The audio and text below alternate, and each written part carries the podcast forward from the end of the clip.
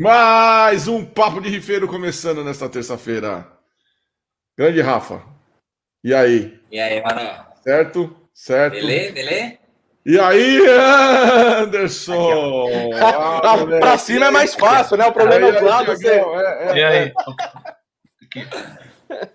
Bom demais, bom demais. Espera aí, espera aí que tem um delay aqui dessa porra aqui. É, pronto. Ah, resolvi. Muito bom, muito bom, muito bom ter vocês dois aqui. Porra, meu, vocês já, deviam, vocês já devem ter feito essa merda uma pá de vez, né?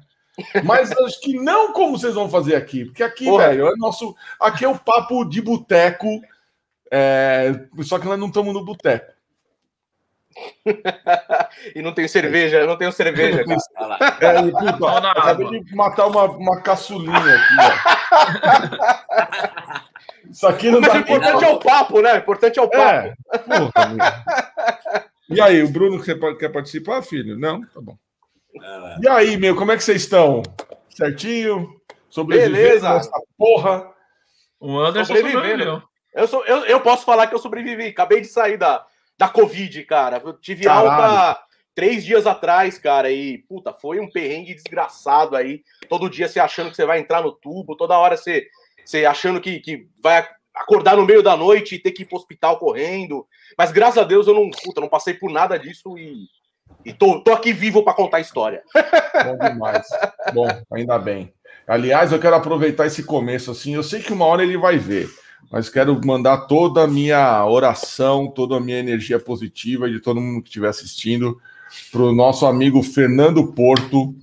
Eu ia falar exatamente isso, cara. Puta é, que pariu, cara. Amigo quem... nosso das antigas, né, cara? Amigo nosso das antigas, assim, ele foi o primeiro batera do Damage Inc ele que montou o Damage Inc. junto com o Rafael, e que hoje, graças a Deus, ele saiu do tubo e está respirando com respirador normal. É... Diminuindo a sedação, né? Tá bem pouca medicação. Sedação, é. A esposa dele tem mandado notícias para nós quase que diariamente, então é, aos poucos o Fernando está voltando e eu tenho certeza que que ele vai estar tá com a gente aí quando essa merda toda acabar, ele vai estar tá são e salvo, porque eu falei, eu mandei uma, um recado, né? Eu falei assim, ô filha da puta, você não morre, Pelo porque nós temos um show de 20 anos de Damage Inc. para comemorar, e que mesmo que a gente vai fazer em 2022, você tem que estar tá lá, seu arrombado. É, porque 2020 e 2021 não existiu, né? Não, não tem, é um X, é um X na história, né? Uh, e eu falo para eu falei para ele, falei assim, velho, você não vai fazer isso com a gente, você tem que fazer esse show, porque o, o, show de 18 anos do Damage, ele armou todo o esquema, cara. Ele foi para cima, ele foi lá no encheu o saco do Vitão pra gente ir no backstage. Ele é, arrumou o Stones. O Stones, vocês sabem que não abre para banda de cover específico ele conseguiu os caras abrir, foi do caralho, velho. Teve, tocamos com o Rodrigão, com o Marcelo, com quase todos os caras que passaram pelo Damage. E, meu, e puta, quando me falou, o Rodrigo do Cordes, inclusive, foi ele que me deu a notícia que o Fernando estava internado. E, cara, eu fiquei sem chão. Eu falei, não, velho, eu não, eu não aguento mais perder amigo pra essa porra, cara. Não, não dá mais, não dá. Já, já, já, já foi uma merda quem foi. Agora, pelo amor de Deus, vamos, vamos se cuidar, né? Vamos tomar cuidado e ainda bem, Anderson, que você não entrou para estatística, que você está aqui com a gente para bater papo, velho. É, entrei para estatística dos, dos infectados, né? É. Eu estou lá na, na, na, na, lista dos milhares de brasileiros aí que, que pegaram essa merda. E felizmente eu fui um dos, dos, dos, dos, dos muitos que conseguiu se salvar, graças a Deus.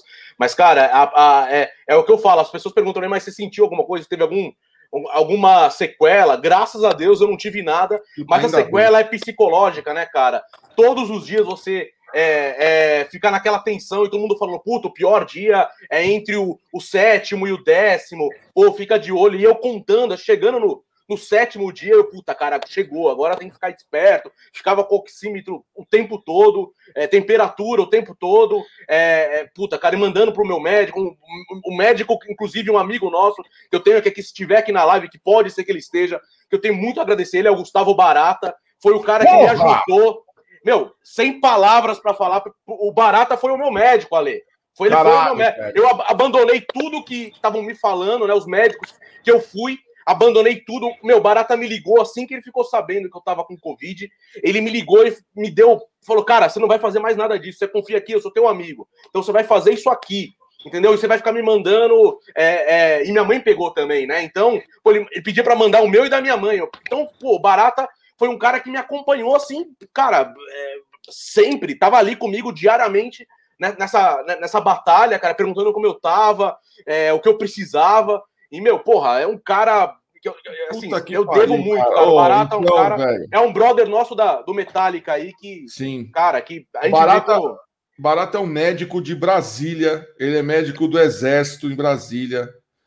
Cara, é, é, eu não tenho nem o que dizer, velho sobre o cara, mesmo antes de saber que ele tinha feito tudo isso por você, porque já era um cara sensacional, né? E, e ele pegou lá no começo. Duas vezes, duas vezes. Duas vezes, é. Quer dizer, um cara que tá mega exposto a essa merda, uh, ele vai saber o que fazer para você conseguir sair dessa e é melhor escutar um médico que está na linha de frente, que pegou essa porra e que sabe o que fazer do que ouvir aquela velha tia do WhatsApp que manda aquele monte de merda para sua mãe que ela sai repassando em todos os grupos de família, que é uma das coisas que eu tenho vontade de enfiar o dedo no cu e rasgar, de ódio. É o que eu mais tive, cara. É gente me mandando videozinho, sabe? Videozinho, ah, meu pô, olha, assiste esse vídeo, tá com Covid? Assiste esse vídeo aí, olha o tratamento aqui milagroso. Cara, é, foi o que o Barata me falou. Ele falou, cara, não existe medicação para Covid. Aqui é até bom a gente falar aqui, né? Não existe, gente, não existe remédio, não existe. Infelizmente, ele, fala, ele falou para mim, cara, eu me sinto mal de falar isso para os pacientes e para falar para qualquer pessoa. Um médico falar, velho, não tem o que eu fazer, cara, não tem remédio. Você quer tomar, sei lá, amendoim? Então toma amendoim, come amendoim, fala, meu, beleza. Então, amendoim, amendoim me salvou. Mal, né? me, me, salvou, entendeu? Exatamente. Cara, o, único remédio que hoje existe, que é comprovado, é o seu sistema imunológico, que está lutando contra o vírus. Então você tem que deixar o seu sistema imunológico muito bem. Então, é, o que ele me falou era para mim me alimentar muito bem, nunca comer porcaria embutido, doce, comida japonesa que é cru, né? É, tudo que for de, de, de, qualidade, sempre um grelhado, uma alimentação boa, dormir bem, porque seu corpo vai precisar batalhar é, contra o vírus, e água, cara. É isso. E eu medi a oxigenação no, no, sangue o tempo todo e a, o termômetro baixou de 93, corre para o médico. É esse é o segredo, cara, entendeu? Então, é, é, não adianta o cara falar que aquele remédio, aquele político falou que é legal, aquele outro falou que é legal, e a, a tua tia do WhatsApp falou que é legal. Cara, não adianta. Você vai estar tá, é, é, prejudicando o seu sistema imunológico, o seu, seu, organismo a se defender do vírus. Então, isso o Barata me falou, falou, cara, eu tô desde março é, é, combatendo essa praga, né, cara, lá na linha de frente, e eu peguei duas vezes. Eu posso te falar que é assim que funciona, cara. Então, é, e, eu, e eu segui exatamente o que ele falava. Qualquer coisinha que, é, por exemplo, eu tinha um desconforto aqui, falava, pô, vou tomar tal coisa, eu ligava para ele, falei, barata, puta, cara, posso? Ele, cara, o que você tá sentindo? Pode. Você trata sintomas, né? Se você tá com uma dor de cabeça, aí você toma o de pirona. Você tá com uma dor de garganta, aí você toma uma alegra sabe, tudo que você tiver com sintoma. Agora, o azitromicina, né, que eu comecei a tomar, e eu não interrompi o azitromicina porque é, ele falou que eu já tinha começado a tomar, então tinha que continuar o ciclo do, do antibiótico. Mas ele falou, cara, ó, mas tenha isso na sua cabeça. Tomando azitromicina não vai fazer nem cócegas no vírus, cara. Não, não combate o vírus, a azitromicina. Então, é, cara, tipo, é isso, cara. Você tem que seguir é, o que o médico, seu médico de confiança, né, falou. Seu médico de confiança te falar totalmente o contrário disso, se sentir confortável para seguir o que o teu médico de confiança falou, siga. Agora não vai na cabeça dos outros, cara, que você vai tomar gostoso e, e não é legal, cara. Eu confio no Barata, é um cara que a gente, né, a gente conhece há tanto tempo sim, e sabe sim. do profissionalismo dele. E eu, meu, abandonei tudo, todo o receituário que me deram em médico, joguei no lixo e segui o que o Barata me falou. E, cara, é. sobrevivi, tô aqui. Cara, é isso, que é isso que é o mais importante no final das contas, né? É estar tá aqui para trocar ideia e falar das coisas, das coisas boas da vida. E aliás, já tem uma galera aqui, ó. Vou dar um boa noite. Ó, oh, a Expedita sempre com a gente. Tá em todas as nossas lives. Boa. Ó, Felipe, porra, de Salt Lake City. Muito bem. Oh, que inveja, yeah. Felipe, de você. Que inveja. Já deve estar vacinado, né, Ale? É, além de tudo, além dele estar em Salt Lake City, ainda ele já deve estar vacinado. Muito bom. Baby! Grande Gabi. Cadê? Quer mais? Karina. Ah, ó, oh, Dona Inês! Boa noite, Dona Inês. Muito bem. Olha quem tá aqui. Guerreiro! Magnão, grande Valmir, Sempre Fabiano. Presente. Porra, com certeza, estamos ansiosos. Setembro, setembro tá aí já. Aí, tá aí. Grande Mauro, vamos falar depois de lançamentos e o Mauro está entre eles, hein? Ah Não podemos esquecer.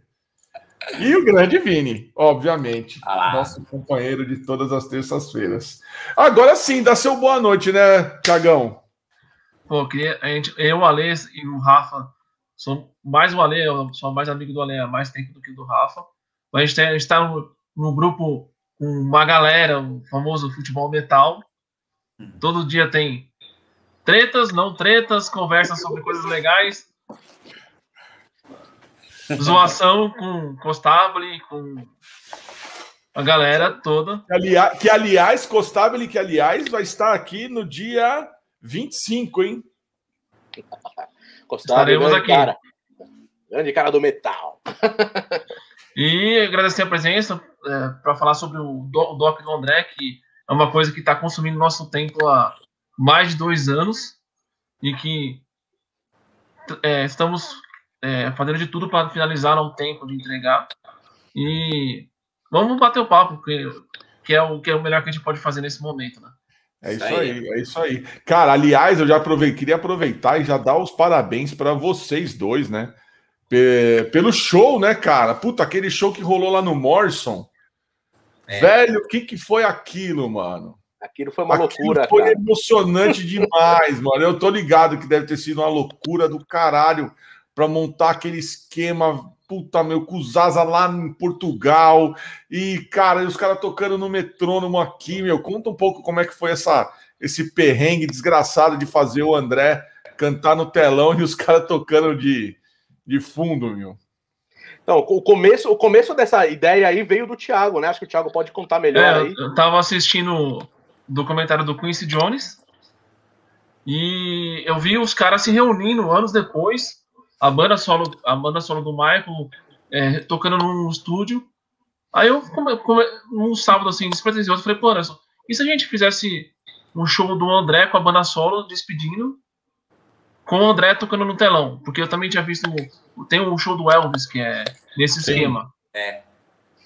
Mas é, eu... a gente, é, a, gente a, a, ideia veio nisso daí. No, no, começo, acho que o Thiago até deu uma, uma ideia de chamar uns vocalistas para representar é. o, o André. E eu falei, eu, eu fui um pouco contra isso, porque é, eu falei, cara, puta, carreira solo é difícil substituir. Imagina, cara, amanhã o Ozzy morre, você substitui o Ozzy na carreira solo dele. Não, é carreira solo do cara. Se substitui numa banda, ok, sabe? Mas na carreira solo do cara fica um pouco sem sentido. E sempre tem essa de, ah, pô, o André já tem um substituto lá, já tem um cara cantando lá, é, que é o Fabilione. O Xamã já tem. O Xamã tem. E o Viper já tem. Então, cara, porra, na carreira solo também, ter substitutos também, eu acho que, sei lá, eu acho que ficaria meio sentido. Aí eu peguei, meu, falei, cara, se a gente botar o André mesmo cantando, né? Deve ter as tracks de, de, de, de, de, de voz, das, das, das, músicas todas, né? Vamos ver se tem isso. Eu liguei pro Hugo, né? Pro Hugo Mariucci, que é quem guarda todo esse acervo de. É, a gente não faria nada disso musical. Sem, sem os caras toparem, né? E aí eu peguei, pô, meu, liguei pro Hugo primeiro, eu falei, cara, pô, tô com uma ideia assim, que o Thiago me deu, e o que, que você acha? Ele achou, meu, pô, achou do caralho, cara. Achou do caralho. Falou, mas você tem as tracks? Ele falou, cara, tenho bastante coisa, cara. O é, que, que, que, você tá pensando? Eu falei, cara, não sei. É, é, meu, a gente bota um set aí, e aí você me, me, me, passa as tracks que eu monto o vídeo. Ele falou, mas vai ter imagem para tudo isso? Eu falei, cara, a gente tem imagem pra caramba aí, que a gente coletou aí por causa do, do documentário. Tem imagem de show pra caramba, tem muita coisa. Eu acho que dá para fazer, cara. E aí ele pegou, ele falou, cara, falei, falei pra ele, meu, conversa com a, com a banda aí, vê se eles topam. A gente conversou com todo mundo, né? A princípio a gente conversou com todo mundo que passou na carreira solo do André, todos os bateristas, todos os guitarristas, todos os baixistas, conversamos com todo mundo, né? A princípio todo mundo topou, achou legal a ideia, né? E a gente falou, meu, chegamos para todos e falou, meu, monta um set aí pra gente ver o que eu tenho de imagem, né? E para minha, minha alegria total, os caras falaram, meu, cara, não, monta você o set. Escolhe aí o que você achar melhor. A gente tem tudo. Então, assim, eu montei um primeiro set junto com o Thiago, a gente escolheu as músicas. E aí foi verificar se tinha as tracks, as tracks existiam, né? O mais legal que a muitas das tracks é, eram tracks que não foram utilizadas no disco. Porque hum. o André ele gravou muita parte das de algumas músicas aqui no Brasil e o Com Sasha e o Sasha depois é, é, achou melhor regravar algumas linhas que ele não gostou de alguma outra coisa. Ele, o André foi regravar as linhas lá na Alemanha. E essas tracks estavam com os, os Sachas, que foram pro disco. As que o, que o Hugo tinha são, eram as tracks que não entraram. Então, ficaria um diferencial, né? Ficava uma, uma, uma voz diferencial para um ao vivo, porque o ao vivo nunca é igual ao disco, né? Então, isso dava, deu uma diferenciada era uma, uma linha de voz inédita do André, né? Então a gente achou isso muito legal. E, cara, eu comecei a montar o, o, o negócio e a gente começou a procurar referência. Eu comecei a procurar, vi referência no, nos vídeos do Queen, né? Que o Fred Mercury fazia aí com, com o Adam Lambert. Aí ele, ele fazia uma parte lá, acho que é da Bohemian Rhapsody, Love of My Life, é. não lembro qual é, que eles faziam juntos, né? acho que até o Gotter fez isso com o Steve Lee também. A gente viu alguns vídeos também. Eu falei, cara, tipo, eu acho que, que seria essa praia. E aí eu a gente, eu e o Thiago vimos um show do Elvis, que teve inclusive no Brasil, no Espaço das Américas, que foi com a banda solo do Elvis, com orquestra e o caramba quatro, a gente falou, cara, a pegada é essa. Então a gente se baseou até no palco, na hora de montar o palco, igual o que foi feito do Elvis. Então a gente.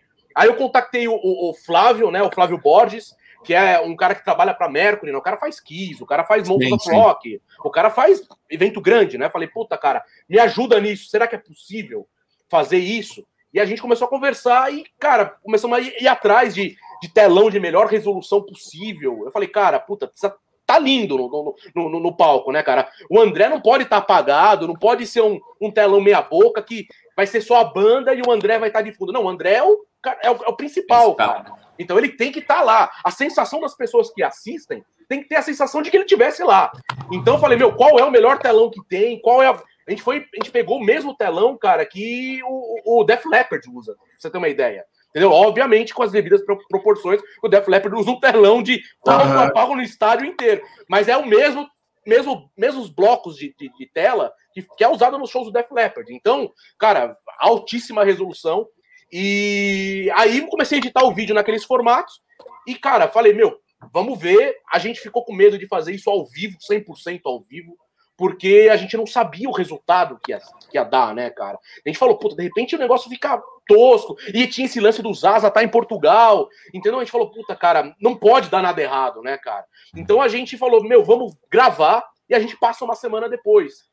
Essa foi a ideia principal, mas ao vivo, cara, 100% ao vivo, os caras tocando. A banda tava lá. A banda tocando e tudo mais, e a voz, só a voz do André gravada.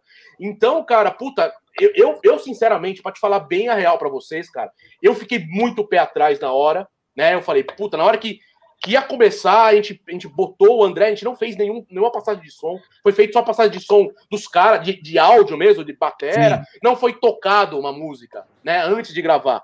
A, a, primeira música já foi gravando, valendo. A gente não fez um teste com, com o vídeo, né? Foi passado o som. Um dia antes a gente montou o telão, foi feita toda a parte de iluminação para o telão. E, meu, gravando valendo, cara. Eu falei, meu, é agora a hora da verdade. Cara, na hora que começou a primeira música a gravar, cara, eu, eu, eu até saí do switcher lá onde a gente estava, né, todo organizado ali, comandando. Eu até saí porque eu comecei a chorar, assim, compulsivamente, cara, porque o negócio tava muito mais foda do que eu imaginava. Muito. Meu, a sensação que todo mundo teve ali, todo mundo arrepiou na hora, é que o André tava lá, cara. Era que o André tava ali em cima do palco cantando com os caras. Essa era a sensação que todo mundo teve. Cara, então, assim, foi muito é, maior do que eu esperava, né? Aquele, aquele show. Do que eu, é, a qualidade foi assim, a gente deu o nosso sangue, a gente pegou tudo que era de melhor no mercado para fazer aquele show, né? E a banda também foi lá com sangue nos olhos para fazer. Então, cara, tipo, eu acho que isso mais é, importante, você teve que né? reencodar os vídeos.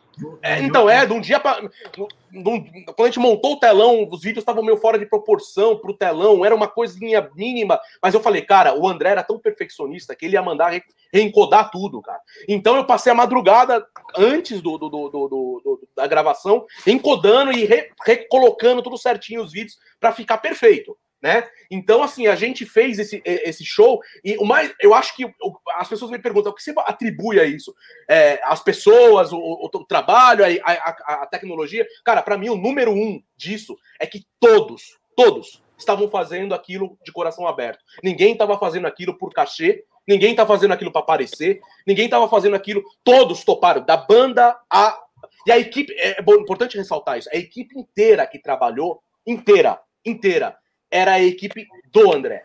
Uhum. O iluminador, o técnico de som, o técnico de PA, o hold, o, o cara, o stage manager, o, o, a banda, e todo mundo, até a, pessoa que fez o catering pra gente, era da família do André Matos, né? Era da, da família André Matos, né? Não da família do André Matos, mas a família uhum. André Matos, porque a irmã é a, a, a, esposa do Rona, que é stage manager, foi stage manager do, do Xamã, do, do, do Viper, do, do, de todas as bandas que o André fez aí. Então, é, é, cara, a gente trabalhou com pessoas que viviam o André Matos e fizeram isso de coração pelo André Matos. Então, cara, eu é, atribuo, assim... eu atribuo a isso, cara. Atribuo ao amor que todo mundo colocou naquilo sem ganhar. Óbvio que a gente fez uma vaquinha, né? Porque estávamos numa pandemia, todo aquele povo estava sem trabalhar e a gente repartiu em partes iguais. Isso é importante falar. A gente não pegou, ah, o, o chefe de produção, que é o topo de uma produção do show, ganhou mais é, depois a banda ganhou mais e o cara que serviu o cafezinho ganhou menos, né? Não, foi dividido em partes iguais, cara, para todos que estavam lá trabalhando. Né? Muitos abriram mão do cachê, isso é importante falar também. Vários, eu não quero ganhar. Não, eu, assinaram um documento falando, eu não quero ganhar nada, eu não quero nada, tô aqui de peito aberto.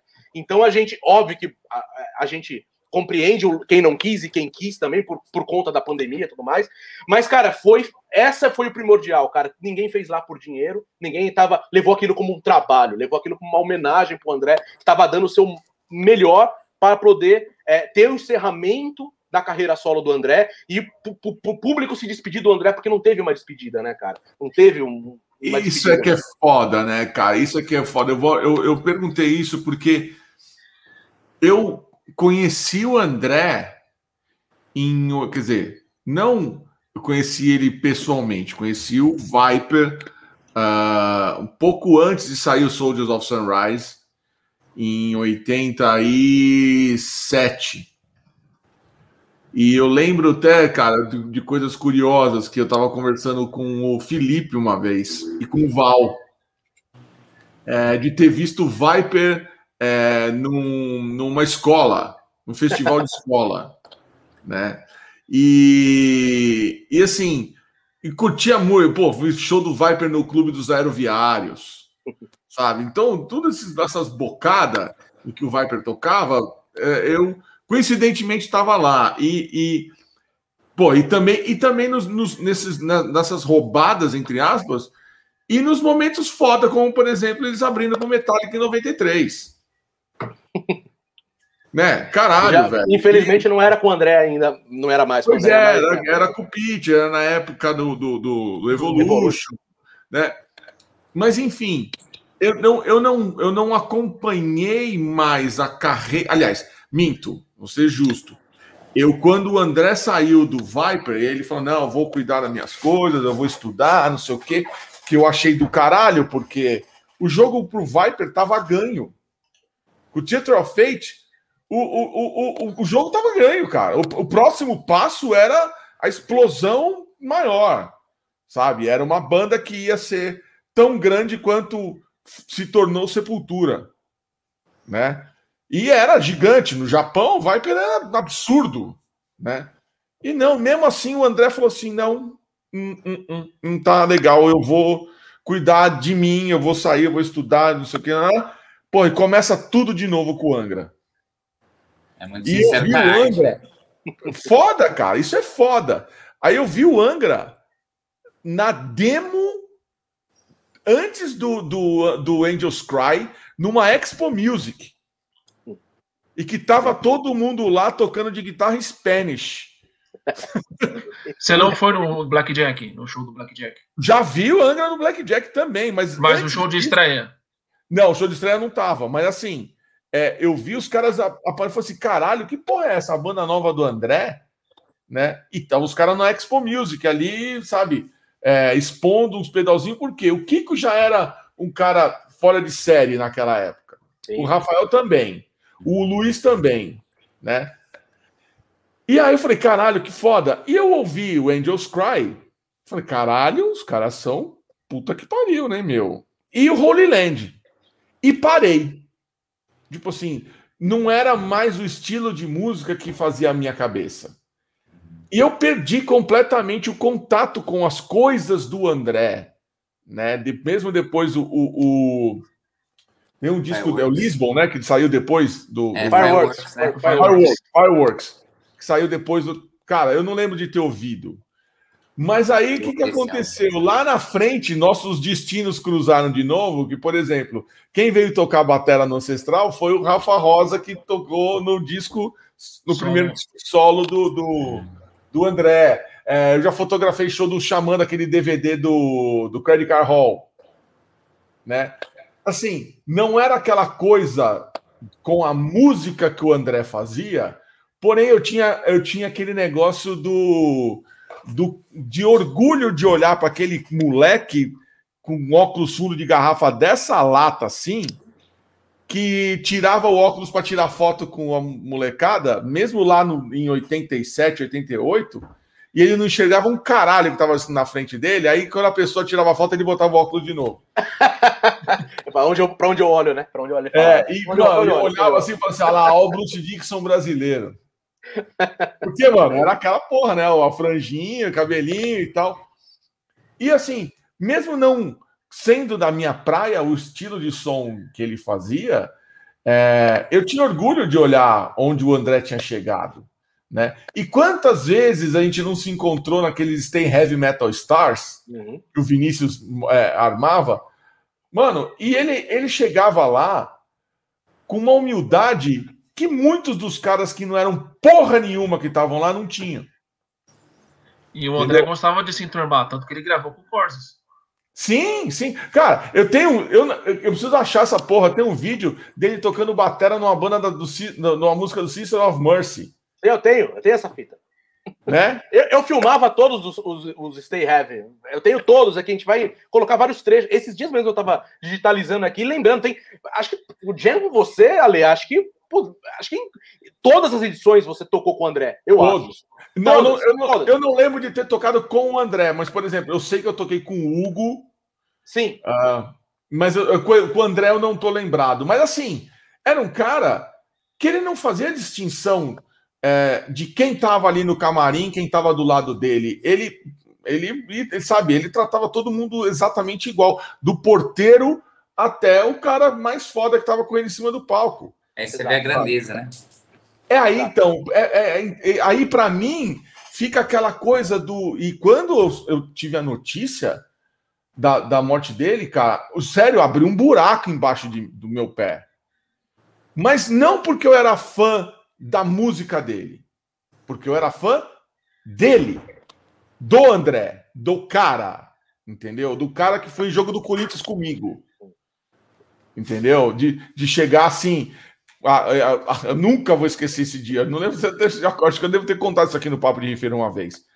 Que a Carla Marabese, que trouxe a peça rara, né? Veio ela, Eric Derraz e a Bruna, que estava namorando o André na época, né? Chegaram na, eu esperando a Carla na banca do Pacaembu. Chega a Carla, o André, a Bruna e o Eric Derraz. Aí eu olhei pra cara da Carla e falei assim: caralho, velho, o que, que você tá fazendo? O que, que você trouxe esses caras pra cá, meu? Aí ela assim: não, mas o André é corintiano também. Falei, mas você sabe se ele é pé frio? A primeira coisa que eu perguntei, cara, falei, ah, você sabe se ele é pé frio, meu? Porra, não é, não, oh, presta atenção. Ah, não, é que eu tava com eles bebendo, até agora a gente tava trocando ideia. Eu falei que eu vinha pro jogo do Corinthians. Ele falou: posso ir? Eu ia falar: não, não vai. tá bom, vai. Aí, cara, a gente assistiu Corinthians e Cruzeiro. Ganhamos, pelo menos, né? tem essa, né? É... Você sabe que a história do André cantar o hino do Corinthians no Mundial do Japão é do Anderson. Ah, é? Eu ah, trabalhava no UOL na época, né, cara? Tipo, e, e aí tava, tava, tinha aquelas reuniões de pauta, e as reuniões de pauta, cara, eu trabalhava com vídeo, né? Sempre trabalhei com vídeo. Eu ficava, meu, aonde era a reunião de pauta era bem atrás de mim, assim.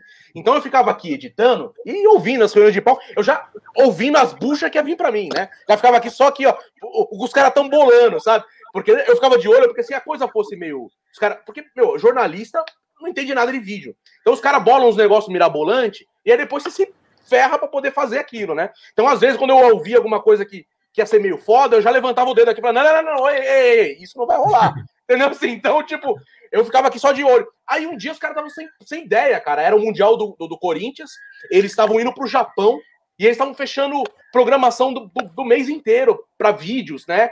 É, sobre que tem a, a, ver Corinthians, Japão, é, cultura japonesa e tudo mais. E eu peguei, levantei e falei, eu posso dar uma sugestão? Aí os caras, pode. Cara, um amigo meu, o André Matos, aí os caras, os jornalistas, ah, eu sei, o André Matos. Cara, ele é corintiano, e ele é corintiano roxo, cara. E, cara, ele faz muito sucesso no Japão. Muito, muito. Japonês, amém para ele, né? E, cara, ele acho que fala um pouco japonês, tal, não sei o que. O que vocês acham da gente gravar com ele o hino do Corinthians em, em, em, em japonês? Né? Eles, mas como? Ir no estúdio, gravar, sei lá. Eu falei, não, cara, vocês não estão. Na época, eu, eu frequentava muito karaokê. Então eu peguei e falei para eles, falei, cara, não, a gente levava num karaokê. Porque karaokê é Japão, Japão, cultura japonesa, Japão, André Matos, karaokê, Japão, Corinthians, Mundial. Os caras acharam magnífica a ideia. Falaram, nossa, cara, sensacional. Será que ele topa? Eu falei, esse é um porém, né? Vamos ver com ele. Na hora que eu liguei para ele e falei, André, pô, tem uma proposta para você, não sei, você vai, pode me xingar aí. E aí ele, eu contei para ele, ele achou, meu, do caralho, vamos fazer. Entendeu? Na verdade, não era nem em japonês para ele, para ele. Ele ia falar alguma coisa em japonês e ia gravar a, o hino do Corinthians em português, num karaokê. Né? Essa era a primeira ideia. Ele deu a ideia. Ele falou, cara, não, vamos gravar em japonês. Caralho! Falei, Como assim, cara? Já... Vamos em japonês. Eu vou, eu peço para uma amiga minha traduzir o hino do Corinthians em japonês. Ela me passa, inclusive me passa já, né, como falar as palavras e a gente grava. Cara, e a gente pegou, foi num, num karaokê que eu frequentava, que nem existe mais, ali na Henrique Schaumann. E aí a gente, eu era amigo do dono, a gente abriu o karaokê, sei lá, duas horas antes, e gravamos com ele, cara. Ele foi com, com, com uniforme do Corinthians, com ja, jaqueta do Corinthians. Cara, e o vídeo bombou, cara. Bombou. Foi pro Japão o vídeo. Meu, passou lá na, na TV japonesa, cara.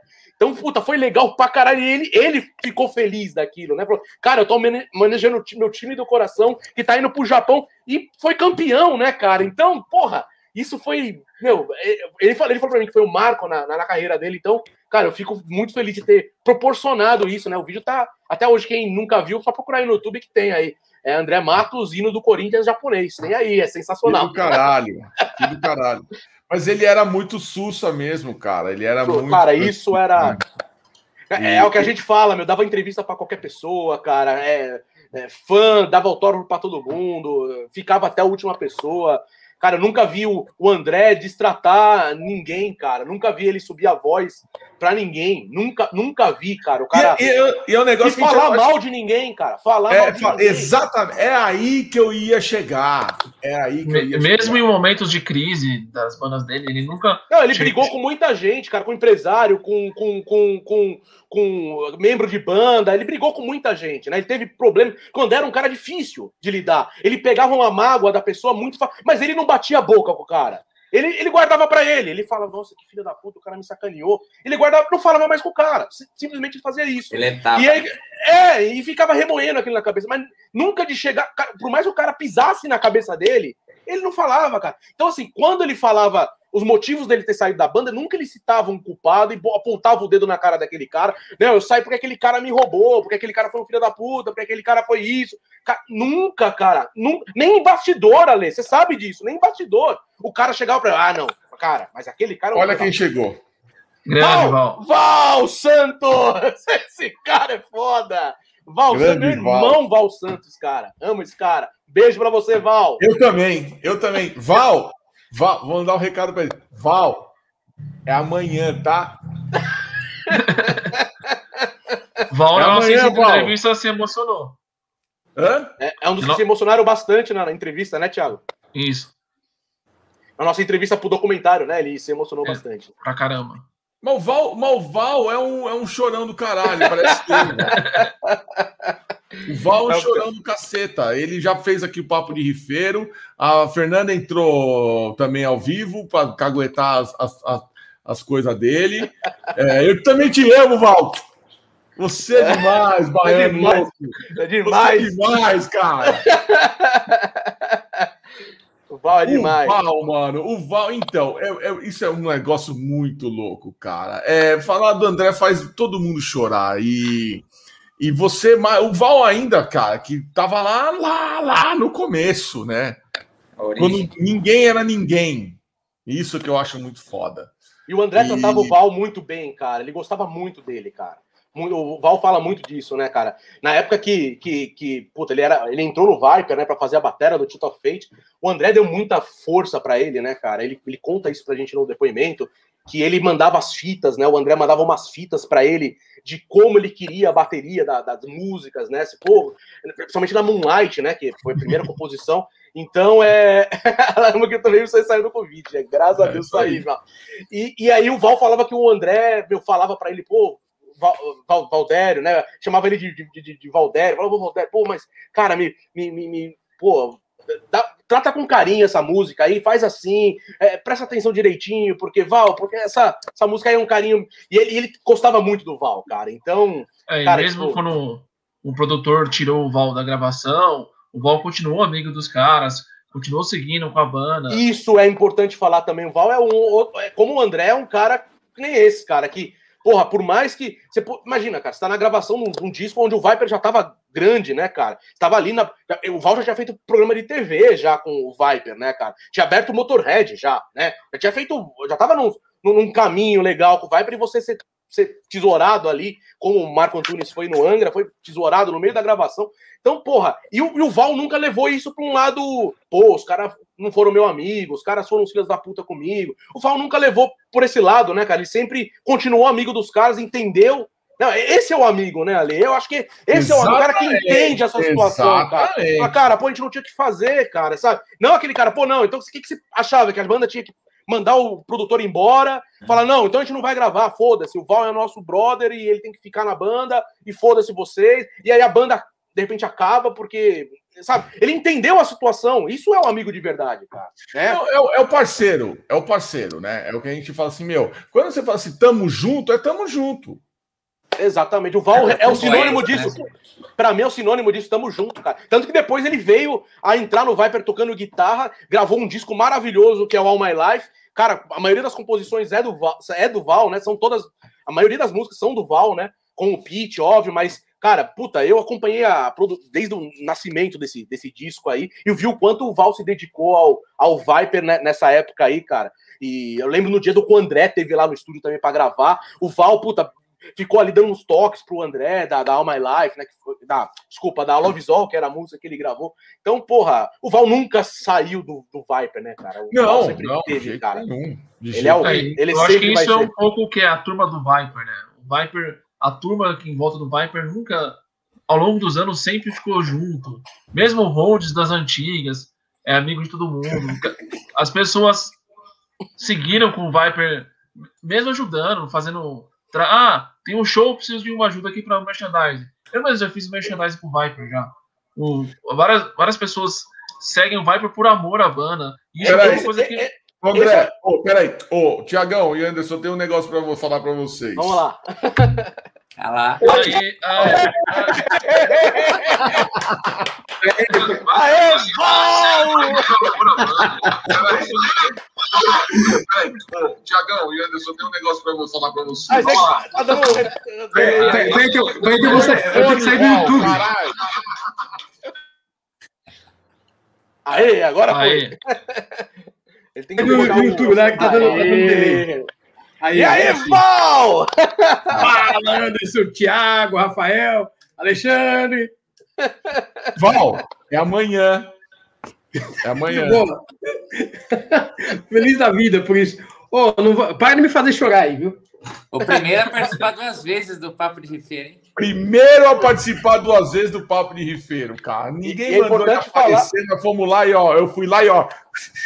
Venha! É importante falar que o Val, o Val, é um dos caras que tá com um disco aí, né, sendo produzido, soltados os singles, que o senhor Alê canta na, primeira música, no primeiro single que saiu foi, com- foi com ele, né? Foi, o foi, foi, com, foi com o Alexandre. Caralho, é Fire, né? É Fire. É, e, e, e vai cantar mais uma, por isso que ele tá falando qua- quarta-feira, porque ele vai cantar mais uma. Um E a excelente outra que saiu foi o Leandro, né? Isso. A última que saiu foi o Leandro, é. Ele- É um ele- excelente ele disco. Pra quem não ouviu, meu, Spotify aí agora, ouça aí que é metal pra caramba. O Val, Maravilhoso. cara, é maravilhoso. Maravilhoso. Eu gosto de tocar o tal do rock and roll, viu? Eu sei disso. E, e- e o mais legal é que a gente já fez aqui no Papo de Feiro com o Val.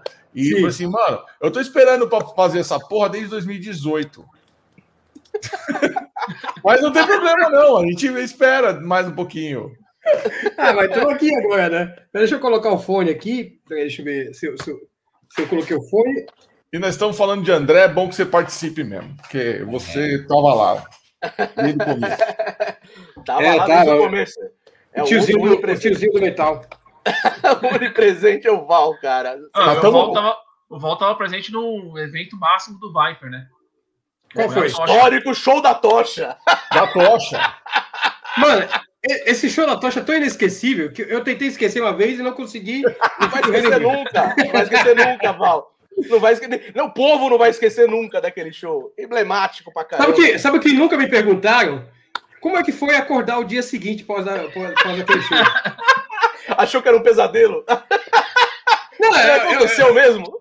é, aconteceu. Eu falei, caralho, meu, eu- acho que acordei e fiquei na cama assim. Mano, acho que eu quase matei todo mundo, cara. É, eu fiquei, eu fiquei imaginando. Pra quem, pra quem não sabe, que deveria saber, porque isso é um acontecimento dos mais emblemáticos do metal nacional, conta como é que foi o show da tocha. Ai, caralho. Mano, de novo, lá vamos nós. Ó, tudo começou quando eu nasci. Frase emblemática. Emblemática total. Não, mano, tava lá no. Bom, tava o show, o show de lançamento do disco Soldiers of Sunrise, no Colégio Rio Branco. Meu, os caras fizeram um puta evento, né? Meu, legal, cheio, cheio de amplificadores. Mica sim, mas era um monte de amplificadores. tava lá Ô, cheio. Val, ô, Val, É. Rodrigues, você lembra? Eles, eles contrataram uma equipe de luz. Você lembra? Sim, lembro. Então, Você lembra o problema. nome da equipe de luz? Você não Não, lembra? não lembro. Não lembro. Qual que A é? equipe de luz se chamava Lucifer. Ah! Juro por Deus. Juro por Deus. Juro por Deus. Chamava-se. Lucifer. Nossa, eu não, lembrava disso, cara. É, Luz se fez. Vindo da luz. Muito bom. Cara, aí, ó. Aí, bom, os holds do Viper na época, cada um tinha, tinha, tinha uma camisa de hold, né? Que era escrito Viper e tinha até o nome da gente. Aí, o André, vai variar, todo show entrava com a, com a tocha dele lá, né? Só que naquele dia, o querosene estava um pouco exagerado. Mas, mas, Val, ô, ô, Val, mas, mas isso daí é- é bom falar para as pessoas que não foi só nesse show, não foi só para esse show. O André já Não. fazia isso, né? Já fazia vários shows o André entrava aí, então era normal, já, já tava, a gente sabia o que fazer. Só que naquele dia, realmente, isso que eu acabei de falar, realmente ele exagerou no querosene, molhou demais o negócio, né? Aí os caras, mas não fui eu que acendi, porque eu já tava lá dentro com o Cássio, e, e, e, e tava o Rafael e o Daniel com o André. Aí quando eles falaram, quando eles acenderam a tocha, meu, o negócio quase bateu no teto, a chama. Aí os caras falam, ih, caralho, acho que não vai dar certo isso aí. Aí, aí chega o André, chega o André, meu, o André e o André não chegava muito bem, meu, na, naquela época, né? Então os caras ficavam meio longe dele, porque ele ficava balançando a tocha e ficava quase acertando os caras, né? Os caras ficavam meio longe. E todo mundo viu, até a plateia sentiu o calor, porque o negócio tava gigante, né? No vídeo dá pra ver, tem no vídeo, dá pra ver que. Não, você vê que tem um cara agachado, assim, não sei se é um, um hold, alguém, bem assim, no cantinho, assim, ela perto do. Acho do Felipe. Que na hora que o André vem com a tocha, o cara até sai, assim. No vídeo É, dá pra no ver. vídeo, No vídeo dá vídeo. pra ver. O cara até já. Puta, fudeu. É isso mesmo, é isso mesmo. Nossa, você vai me lembrando as coisas. Aí o André, meu, aí de repente o André vai por- em cima, na música São José vai em cima do Cássio lá, né? Agitar não sei o quê. Aí um pedaço da tocha caiu no tontão do Cássio. O Cássio com a baqueta mesmo jogou no chão, né? E o espertão aqui, o hold do Cássio, né? Fala, ah, vou chutar essa porra aí, vai ficar no palco esse negócio. Girei a bateria por fora assim. Mano, eu não ia chutar em cima do povo, então eu chutei pro lado, pra onde que eu vi. E voltei pra bateria quando eu chutei. Nessa hora eu acho que o povo gritou, é! Chutei. Mano, Aí parou o show e eu não sabia o que, que era que estava acontecendo. Quando eu levantei um pouquinho, eu vi a cortina pegando fogo. Lá, e os caras parando, pisando no fogo. Pisando assim. Que cena ah, sensacional. Sem extintor, não tinha extintor. Do Aí eu falei, eu, eu quase matei todo mundo, caralho, que merda. Mas era o do André, né, né, né, E, e deram parte, fogo no André, você viu, né? Que, o, viu, o André, né? fica, o André fica assim, igual o, o Tom Hanks, aquele meme que o cara fica assim. é tipo isso. Ó o Caçoila aí, ó. Olha, Caçoila é outro brother, brother. Ah, esse, esse é brother demais. Brother demais. puta vocalista, Leandro é. Caçoilo. É, tá Mas, puta, é, é, é, é, o mais legal é que existem duas câmeras desse, desse, desse show, cara. Então você consegue ter diversas visões desse momento mágico do metal nacional, cara. É, você, a minha cada vez que eu. Fala aí, fala aí. Olha aí, olha o Chubaquinho aí, ó. Não é o Chubaquinho? Não, não, esse, não, o Chubaquinho tá lá fora. E uma das câmeras foi filmada pelo nosso amigo Batalha, né? É o Ricardo Batalha. É, é verdade. Filmou. Batalha filmou esse show. Ele tava na frente, né? Ele, ele foi. Tá, o cara tava na frente. Não, era pra ser uma puta produção se não fosse isso, assim. Se não fosse esse é, momento trapalhões, mano. É, meu, né? Eu, eu quase estraguei o show todo, caralho. Puta. Mas você sabe que a gente repetiu isso uma vez, né, Val? Você, não sei se você lembra. Que a gente. Como é que a gente fez? A gente, quando você era na banda ainda, na turnê do All My Life, a gente foi. To... Não era, acho que não era All My Life ainda, não. Era antes do All My Life do DVD. Que a gente foi tocar em Presente Prudente. E aí o André ia fazer uma participação. Acho que era a primeira vez que o André ia fazer uma participação com o Viper dessas monte que ele fez depois. Nossa, e aí cara. eu do bot tivemos a ideia de reviver a tocha.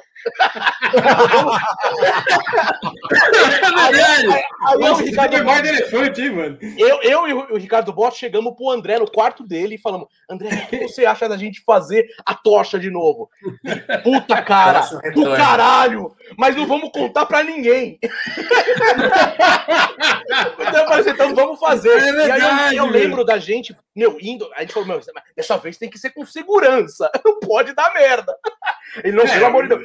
Meu, eu lembro que a gente foi no supermercado, compramos uma vassoura e compramos uma lata de pêssego. A gente abriu, jogou o pêssego fora e usou a lata de pêssego como recipiente de um pano velho que a gente achou na rua e molhamos lá com gasolina dessa vez. Gasolina. Ele, o André falou, não, eu acho que a, a, gasolina, porque vocês usaram querosene, né? Da outra Foi querosene da outra vez, é. Então falou, é, acho que a gasolina Nossa, vai é alto. Mais segura. Sim, gente, Cara, e aí tinha, é, acho que não tinha lá no Rio Branco, mas lá no, onde a gente fez lá em Presidente Prudente tinha bombeiro, né? Que era um evento grande, e aí tinha bombeiro. Aí eu já dei uns toques pros bombeiros antes. Ó, a gente vai, e o cara falou: não, você não pode fazer isso. Falou, não, já está sendo feito. Não, não tem volta mais. Os caras já vão entrar, não tem jeito. Falou, fique esperto aí, se der um, né? né já, já corre aí para fazer isso aí. E a gente fez. Eu lembro que eu, eu fui na, na, mesa de som. Cara, foi presente prudente de luz, isso, cara. Né? Presente prudente. Na mesa de, de, de, de luz, e cheguei pro cara e falei, cara, quando você vê aquela porta ali do camarim abrir, que era atrás do palco, tinha a porta do camarim. Abrir, abrir, cara, você apaga as luzes do palco, apaga tudo. Eu lembro que deu um blackout, cara. Eles ficaram olhando pros lados, assim, porra, o que aconteceu? Acabou a luz, e aí entra o André com a tocha. Cara, foi, revivemos o momento da tocha e dessa vez realmente nada aconteceu, mas a gente reviveu e tá no documentário isso daí, viu? Porque a gente tem imagens. Ah, eu, tá vendo? Aí, ó, meu, esse documentário ó, vai, então... vai dar o Natal, mas não vai dar 14 é de setembro, né? 14 de setembro. Não, é, é, por isso que tem que ter sempre o Anderson pro mas qualquer coisa ele vai filmar. é, vou é, filmar. Qualquer coisa ele vai filmar. o mais engraçado é que a gente vê, a gente vê, a, a gente faz as entrevistas, né? E, e, e aí ficam os caras contando umas, umas, coisas improváveis que, que, que, que, aconteceram na vida do André, né? Aí depois que o cara responde, eu falo, eu tenho imagens. Isso é verdade. Eu tenho ah, imagens. domingo agora, o pessoal do Ars Alchiva tava falando de um show de Vitória que eles participaram. O Val estava nesse show! Eu tava, eu toquei esse show. A gente foi parado na linha vermelha. Você lembra? É, é, eu lembro. Eu quase bati no pitch nesse show. é verdade. Saiu na é mão lá. É porque ele ficou enchendo o saco pro André não entrar pra cantar, né? Porque o André, o André tava começando a entrar em vários shows, assim, aparecia, André cantava, lembra, Anderson? Sim. Aí sim. Nesse, nesse, nesse show em si, o, o, o Pete tava, tava meio, meio fora de, de, de, Vamos dizer assim, fora do ar. Ciúmes, vai. Ciúmes. É, alguma coisa. Aí ele ficou meio puto, né? Só que ele me culpou pro André que entrar. Eu falei, meu, não tenho culpa, o cara entrou lá pra cantar. Né? Foi bobeira, não. A gente, acabou brigando, foi coisa boba. É, mas foi um show, foi emblemático, né? Um show lotado, cara. Eu lembro que. Tava cheio, cara, né? Vitória. Pô, foi, show, cara. Eu fui duas vezes pra Vitória, uma com Sepultura e essa com Viper. Foi Viper, Eyes of Shiva e Henceforth. Você lembra? É, qual que é a banda do Hugo? Qual que é das duas? O Henceforth. Henceforth, né? É. Henceforth. E o André participou dos três shows. É, é verdade. O André Ele tava quase, tava quase que um Bruno Suter, canjeiro profissional. Total. Total. Ele, ele ó, os caras que mais fazem canja, ele, era ele, o Andrés, o Bruno. É. Meu, o Andrés tocava é... qualquer um. É, mas é isso que a gente fala sempre, cara. O, o Andréas e o André, cara, não tinha tempo ruim pros caras. Não tinha, ah, pô, mas onde vai ser? Ah, qual é o meu cachê? Cara, o próprio pessoal do, do, do, do, do Soul Spell falou que eles foram tocar. Já tocou lá no armazém, lá, lá, lá, lá em Bauru, Ale? Ou não? É um não, lugar histórico, não. cara.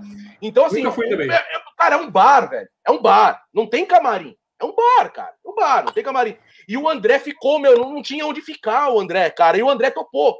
Né? Os caras ligaram para ele e falaram: André, tocar com a gente em Bauru? Ele, não, vamos. Falou, mas tem um negócio, André, ó, não tem camarim, cara. Você vai chegar lá para tocar, vai ter que ficar ali onde, né? Não, não tem backstage, não tem, não tem, é um bar. Entendeu? E, e o bar tava lotado, lotado. Aí, é, aí é pior ainda, né? Como, o cara Na hora que ele foi entrar né? para tocar, ele, então, o camarim dele era rua. Ele ficou na rua até a hora dele entrar para tocar. E na hora que ele foi. Ele ficou, na, ele ficou na bebida também. Até que é, então. É, um pouco na, antes na bebida. E aí, antes dele entrar. No, no... mandar um abraço para você aqui, o, o, o, Anderson. Aí, ó. Aqui é a Simone, veterinária cadeirante. Ô, Simone! Tudo bom? Quanto tempo? Aí, ó, ó, ó. Veterinário, ó. Veterinário. Eu sou veterinário, muito bom. Eu sou veterinário, é verdade. Eu sou veterinário. Estudou com a Natasha também, né, Anderson? Estudei com a Natasha. Natasha, Natasha Oi, Fernanda. Foi... Fernanda 2. A, a, a, a Natasha foi bicho meu, né? Ela, ela sofreu bullying da, da, minha, da minha turma. ela entrou um ano depois de mim. a Natasha e, e, e, a Thaís, né, cara? A gente fazia muita coisa. Mesmo, a Thaís, é verdade. Congresso, né? Que Deus a tenha, Thaís. Meu, mas era sempre a turminha, era eu, a Natasha e a Thaís, que estava sempre indo para congressos aí de, de, de, veterinário. Mas, mas é. Olha que, olha que frase espetacular. hein, Val, você conhece essa moça aí, não? Conheço. Muito bem. Chega o Mundial. É Vai chegar 14 de setembro. É uma data que está sendo um terror para mim, assim, porque time is running out, né, meu? Puta, tá assim, tô correndo quanto tempo. Cara, e é muito louco que você tá fazendo as entrevistas, vocês estão fazendo as entrevistas com a galera que, que fez parte, né, da vida do André e tudo mais. Velho, e eu fico imaginando assim, cara, você tem até setembro para conversar com esse povo. Eu já conversamos com todo mundo já. material para botar nessa porra desse documentário, cara. Cara, a gente ah. já entrevistou mais de 100 pessoas, cara. 100. Mais de 100. É, eu acho que é, acho que não existe documentário. Eu, eu, pelo menos, nunca vi um documentário aí sobre, sobre banda, né? Sobre artistas aí com tanta gente, cara. E, e vai surgindo, viu, Ale? A gente. Eu, eu tô editando. Aí aparece, aparece um, um personagem que a gente não falou com esse cara. Aí a gente fala, a gente não falou com esse cara, aí a gente vai e, cara, eu pego, falo pro Thiago, Thiago, puta, pega o contato de tal pessoa que precisa falar com esse cara. E, recentemente veio, a gente lembrou do cara do, né, o, o, o Marcelo, né, Marcelo, né, Thiago? Marce Marcelo Castelo Branco, que é o presidente da Universal, né? Que aparecia nas fotos aqui que, eu tinha. Eu falei, cara, já falar com esse cara, né? Que foi ele que, que lançou o Xamã aqui no Brasil, né? E estourou o Xamã, virou. Na época, ah. o Xamã virou uma banda pop, né? Aqui no Brasil, por causa da novela. Uma banda é. que, meu, eles, eles tocavam depois do Rapa em festivais no Nordeste. Tinha festival é. Ceará Music. E o, o Xamã era o headliner, velho. Headliner. Então, porra, o Xamã Não, na Universal é. explodiu, cara. Explodiu. Eu acho que o Chubaquinha é quem, cara? Explodiu. Chubaquinha. Vai, vai, Chubaquinha. Vai então, isso é muito teve... louco, né? Aí, aí, aí, vai, aí vai o chatão aqui de novo, né? É, você vê que coisa. O Viper foi uma banda foda, quer dizer, é até hoje, obviamente, é hoje. Né, com claro. todo mundo ali. Mas eu digo assim, o André, vai lá. Olha o Chubaquinha aí, ó. é o Chubaca, né, cara? Impressionante. Impressionante. O Tava aqui querendo aparecer.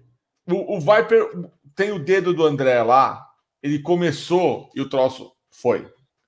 Aí o, começou o Angra, tinha o dedo do André lá, ele encostou ali, ele saiu, o negócio foi. Aí o Xamã, tinha o dedo do André ali, o negócio foi. Aí a carreira solo, carreira solo, foda-se. Agora eu sou dono de mim mesmo.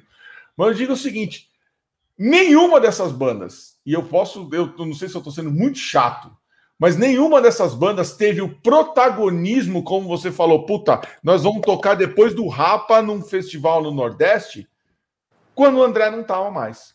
Nenhuma. Isso é verdade. Nenhuma. Nem o André. E mesmo fora, cara. Mesmo fora do país. Mesmo fora. Você via os shows. É, o, o, o, o Angra depois, com, com o André, não, não faz. Não, depois, né, com o Edu, não, não fez os shows é, grandes que eles fizeram com o Bruce Dixon na época do Fireworks, lá né? Notando o Lezenit, quem, quem não conhece o Lezenit, para vocês terem uma ideia o, o, do tamanho do Lezenit, da importância do Lezenit, é, o Lezenit, o Angra tocou numa semana, na outra semana, quem tocava era a Celine Dion, cara. Celine Dion na época do Titanic, que ela tava, meu, estourada. Então, porra, o Angra era comparado, meu, de público na França com a Celine Dion, cara. Ama, assim. Foda, né? Não, é assim. Mais engraçado que. O que, Holy assim, Live foi gravado num parque é. aquático. Porque por causa do de público não tinha um espaço. Do lugar.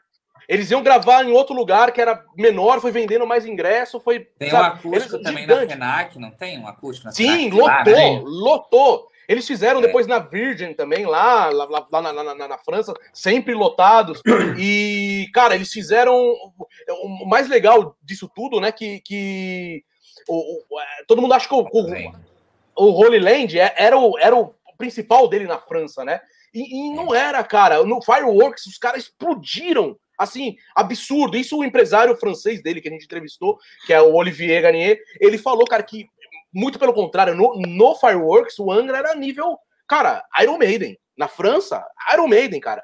Nível, assim, tipo, é, é, se, o, o, o Bruce Dixon tava se promovendo no show do Angra, né? Porque ele estava na carreira solo, a carreira solo oh, do né? Bruce não estava indo muito bem na França, né? Não estava indo muito bem. E os caras acharam uma estratégia de marketing botar o Bruce Dixon no show do Angra para poder vender mais disco, cara, para poder promover o Bruce Dixon. Cara, hoje você oh, pensa isso, achou isso um absurdo, uma loucura. Pois cara, é, é o Bruce é- Dixon, é... cara. É meio surreal, né? Surreal, né? É surreal, é surreal, mas o que para mim o que fica e, e, assim, óbvio que nós vamos entrar numa polêmica sensacional daqui a pouco. Eu vou, obviamente, eu não, tô, não vou é, alisar para vocês dois aqui. Aliás, para vocês três agora, o Val tá, foi jogado na fogueira. Eu não, é, tô aqui de pijama, já vou dormir, já. Tchau para vocês. que é o seguinte: é, é, eu vejo hoje essa briga que existe entre é, as bandas em busca de um protagonismo. E eu, de fora, vendo aquilo tudo, eu falo assim, cara, como vocês são juvenil, velho? Isso aí, sabe o que, que é? É, é, é o Matsubara contra o, o Cianorte tentando o protagonismo da Série C. É verdade. Vocês já não jogam mais a Série A faz tempo, bacana. Quero que você se dane, que você vai gravar um uma banda vai gravar um DVD melhor do que a outra, ou porque aquele gastou mais dinheiro para fazer aquele trabalho do que a outra, ou que não sei o quê. Cara, todo mundo pode ser conhecido. Mas vocês pegaram uma rebar, vocês pegaram a raspa do tacho de uma banda que, quando o André estava, era sim ela, o creme de la creme. Era a referência, era a banda que todo mundo queria ver, sabe? Agora, depois que ele foi embora, não tô falando depois que ele morreu, não. Depois que ele largou, falou: Meu, fica você com essa porra aí. Não é a mesma coisa, velho. É como a gente costuma dizer o seguinte: é, olha que muito louco isso. A gente já falou no Papo de Feira algumas vezes. Você pode pegar o Slash, o Duff, o Easy e o Steven Adler e botar o Miles Kennedy para cantar. Ele vai tocar no HSBC Hall. Uhum. Você pega o Axel Rose, eu, o Anderson, o Thiago, o Rafa e o Val para fazer um catadão ali, nós vamos tocar no Allianz Parque. É verdade. É isso. É, verdade. é, é verdade. isso, cara. É Sabe? Verdade. Você não tem o que falar. Você vai falar assim, meu, quem é a grande? É a banda ou é o André? Hoje eu cheguei à conclusão que quem era grande ali era o André. É, mas é assim, talentos todos têm, como você falou. Eu acho que pô, o Slash é indiscutível, né, cara? Indiscutível. Um guitarrista, é indiscutível. Ele criou um estilo né? que. Né, não, eu, eu, não desmerecendo os outros também, o Duff, o, o, que nem você citou. E a gente não pode desmerecer também os, os caras que continuaram tanto no Angra, quanto no Xamã. Quanto... Mas, cara, é, é, é, uma coisa que só cego não quer ver. Não Mas é a mesma, não, mesmo o Iron Maiden, quando o Bruce saiu, o, o Iron só, só tocava em arenas com o Blaze, não tocava mais em estádio. Mas também, então, mas o mais importante que eu acho falar disso daí, que também é, é separados também não não vingou. O André, cara, separado, tá fazendo show para 200 pessoas, cara. Isso, exatamente. Você tá entendendo? Então, defendendo um pouco também as bandas também, que os membros das bandas que ficaram, eu acho que um, a união era o que funcionava. Tanto em todas, cara. No Viper, no, no, no, no Angra, no Xamã e depois na carreira solo, em, tu, em tudo, cara. Eu acho que eu aquela concordo. química que, que funcionava. Então, os caras, não, foda-se esse cara, vamos fazer com outro cara, ou foda-se essa banda, vou fazer com outros caras. Cara, se, se o André tivesse feito a turnê do Angels Cry lá com, com, com que, né, que, o, que, o, que o Barão estava organizando lá, na, lá atrás, não não essas daí que foi feita depois, mas essas, essas lá atrás, lá no. Em, quando foi o ano, Thiago? Que, que eles gravaram foi. o DVD lá. É, 2014. Quando era o Kiko ainda na banda. É. Entendeu? Se ele tivesse, cara, e era o Ricardo. na banda. gravou o DVD. Então, exatamente, era, era, era, era o Confessori, era o Kiko, é. era o Andreoli e o Rafa, né? Era, era o Angra quase original. Se o André tivesse topado fazer, cara, eles estavam fazendo uma turnê enorme, cara, enorme, principalmente na França. É na, no... aconteceu, é o mesmo que aconteceu com o Sepultura, mas o Sepultura numa escala maior ainda. Exatamente. Né? Não, se, então, tem, tem, que ver que essas bandas... acho que no caso do Sepultura passou do tempo já. Acho que agora tem que ficar como tá. Não, não, é, não eu, tem... isso eu também. Não, estou dizendo isso, Thiago. Eu tô dizendo o seguinte: é aquela história do no ponto de ruptura eles estavam no, a, a, a, um passo de, de transcender. Né? Eles já estavam no nível em que a, todo mundo já dizia, falou assim, o Sepultura é, ele vai passar o Slayer. Talvez ele não passe o Metallica, mas o Slayer com certeza ele vai passar. Né? Foi quando o Max saiu, quando deu a merda toda. É, e para mim é, fica esse sentimento do puta, no Fireworks o André resolve começar tudo de novo. Ele eu, fez eu Viper, né? respeito, né? respeito. No Viper ele resolve começar tudo de novo. Então, assim, você vê que todas as bandas, é quando elas chegam naquele ponto em que você está a um passo de se tornar é, um, um troço absurdamente grande, o André resolvia começar tudo de novo. Mas você sabe por quê, Ale? Eu, eu atribuo isso, sabe, sabe, qual o motivo? Quando chegava nesse ponto, as pessoas, né? As pessoas mudavam muito né? Exatamente. Nas, nas bandas, mudavam muito. Sim. E o André, isso é muito importante, cara. A gente vai mostrar isso no documentário. Que o André nunca fez pelo sucesso. Ah, pô, eu tô lotando o, o Lezenite, eu tô lotando o Paquembu. Cara, nunca fez por isso, ele fez pelo, pelo que ele tava sentindo. Ele não estava se sentindo mais legal naquela banda, cara. Naquele, é, naquele eu intuito. respeito ele pra caralho por causa Entendeu? disso. Não importa quanto dinheiro eu vou perder, não, não importa quanto público eu vou perder, não importa se eu tiver que voltar e começar a tocar em bar de novo. Não tem problema. Meu problema é a minha música. E, e, e, e o mais, mais legal ou, ou, interessante disso tudo, que o André não tinha a dimensão de quanto ele era grande, né? Ele, ele, ia para fora do país, via esses negócios, mas isso não convencia ele de ter que ir pro Japão e trocar o nome no hotel, porque os fãs iam no hotel, botavam o nome lá fictício para poder se hospedar no hotel. E, e aí você pega ele fazendo esse tipo de coisa e ele não acreditava. Tanto que a, no documentário tem várias pessoas que falavam isso para ele. André, meu, você é louco, cara. O Angra é muito grande, cara. Eu duvido se eu entrar naquela loja de disco ali agora, não vai ter um disco do Angra lá, cara. Não vai ter um disco que você cantou lá. Duvido ele, não, cara. Porque ele via. Isso é, que você falou do é. Sepultura era muito grande naquela época. O Sepultura, cara, era uma coisa absurda.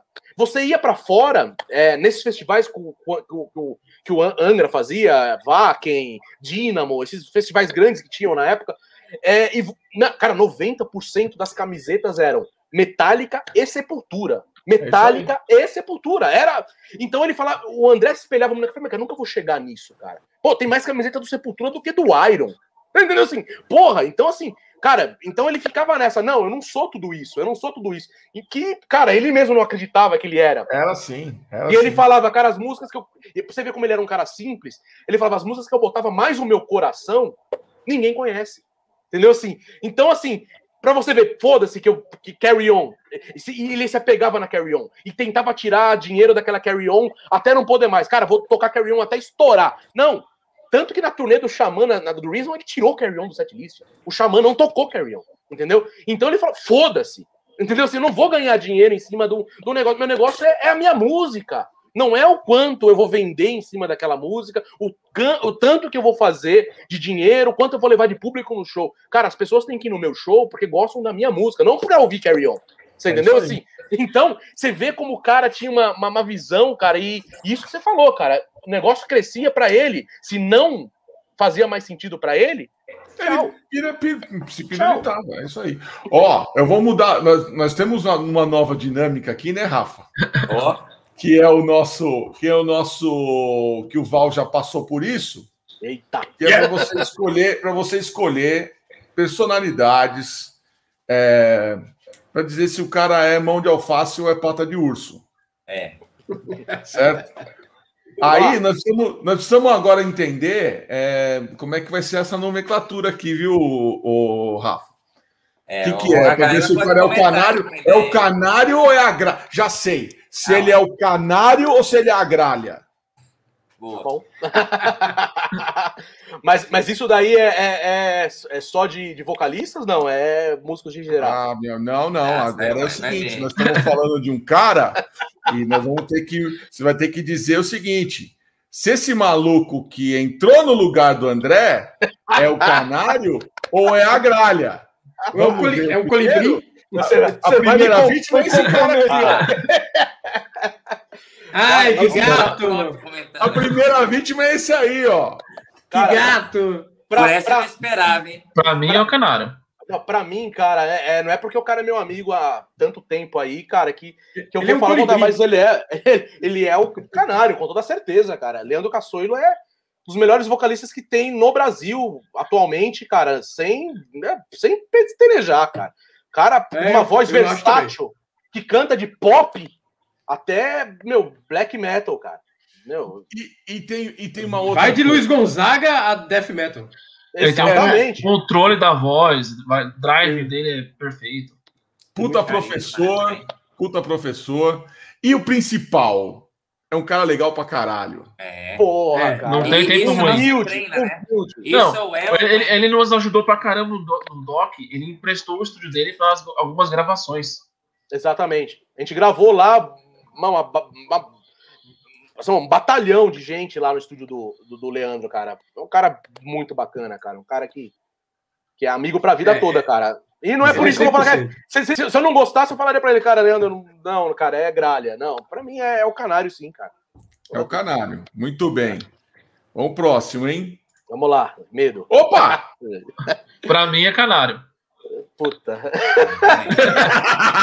é pra falar, meu. Foda-se. Não tem É, Cara, cara, pra mim, para mim, pro que ele fez, né, de, de entrar no lugar do André, pra mim não funcionou, né? Pra mim, eu, eu para mim, sabe, não, não- não- não- eu nunca gostei da, da- da- do, do Rhapsody, né, por causa do vocal, né? Então, quando surgiu o Rhapsody, eu não gostava, principalmente por causa do vocal.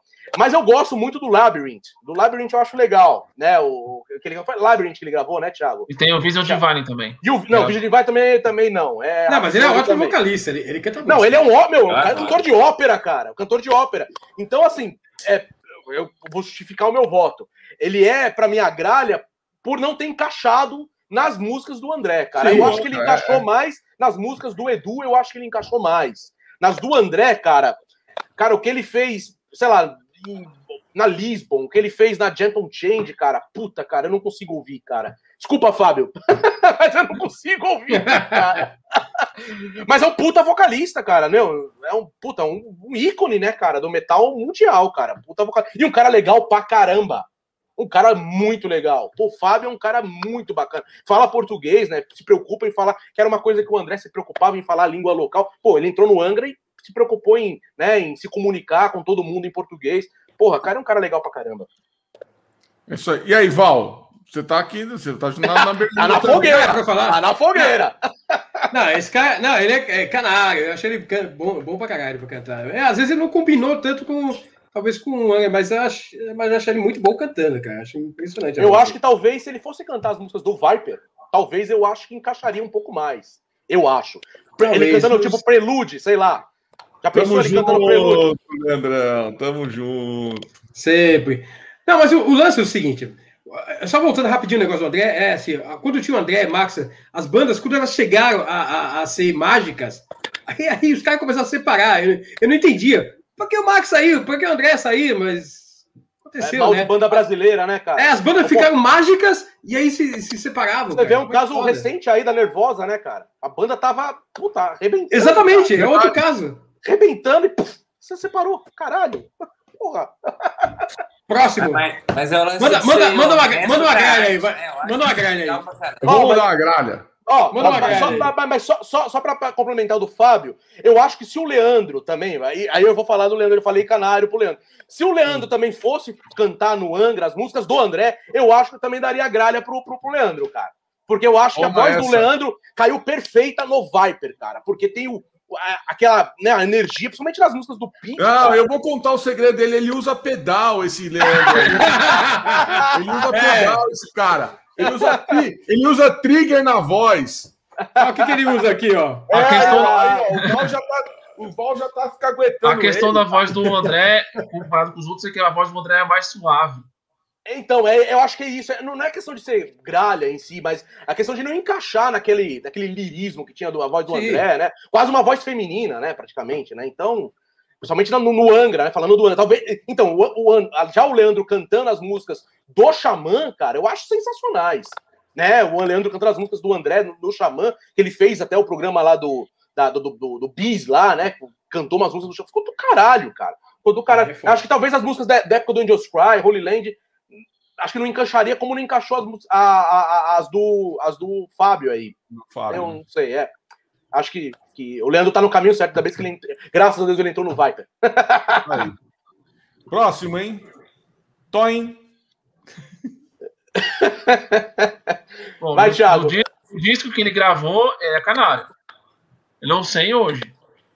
Não, cara, ele é canário, cara. Pra mim, ele é canário. Ele, ele é um cara que substituiu o André muito bem, cara, porque ele tem um timbre de voz bem parecido com o do André. Era igual. Era igual, É exatamente. igual, é o discípulo. Eu lembro, É o eu lembro discípulo. da, da primeira Ele entrou por causa disso. Ele, da ele demo que ele disso. gravou, da Prelude, não foi, Val? Sim. Foi Era o seguinte. igual, É, igual. então, era comigo. Eu, eu coloquei ele na banda, que é o seguinte, a gente, no Viper, na época, a gente recebeu um monte de vocalistas a, a- no Brasil inteiro. Tinha gente do Amazonas, tinha uns caras cantando pra caralho. É, Era tinha gente de Santa Catarina. Oi? Era o Humberto? Acho que era esse cara mesmo. Acho que talvez seja. Ele cantou uma música do Iron Maiden, não sei o quê. Aí mandaram assim, eu separei os 10 e deixei o do, do bot para último. Porque quando eu vi ele cantando Prelude, eu falei, nossa, igual o André, cara. Ele já teve aula com o André, ele era fã do André, né? Aí deixei para último. Aí eu falava, vamos ouvir, ó, os caras falando, "Ei, isso aqui é bom, pô, isso aqui é bom, a gente beber, não sei o quê. Falar, agora ouve esse moleque aqui. Aí quando colocou, os caras só fizeram assim, ó. "Hum, É esse. Esqueceu os outros. Na hora, assim. Foi logo ele. Tinha, tinha a técnica do André, né, cara? E ele também fazia Tinha. faculdade de música, né? Então, eu acho que naquele momento encaixou perfeitamente, cara. É, as músicas que a gente tocava do André ao vivo é, parecia o Era André. igual. né? É o, azar, o azar desse disco é, é que naquela época já tava começando a cair o, o metal melódico, né? Tava em descendência naquela época. É. né?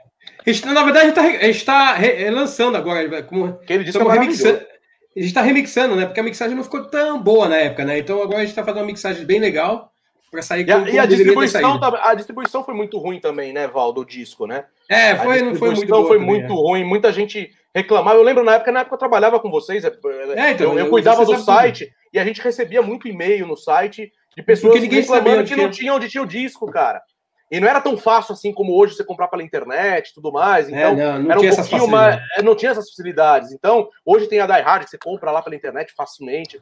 Então, na época não era tão fácil assim, tão confi... Uhum. as pessoas não confiavam muito na internet também. Então, é, o cara quer comprar na loja física, né? E puta, não, o cara lá no, em Manaus só tinha quando vai pedir para lá e levava o CD. Então, cara, era, era, era difícil. Eu acho que o, o disco é um disco injustiçado. Que é um puta Eu lembro dessa sessão de fotos aí, que, que essa, aí- essa foto dele é da sessão do- de fotos do Alma Live. Sim. O Marcelo Rossi que fez essas fotos.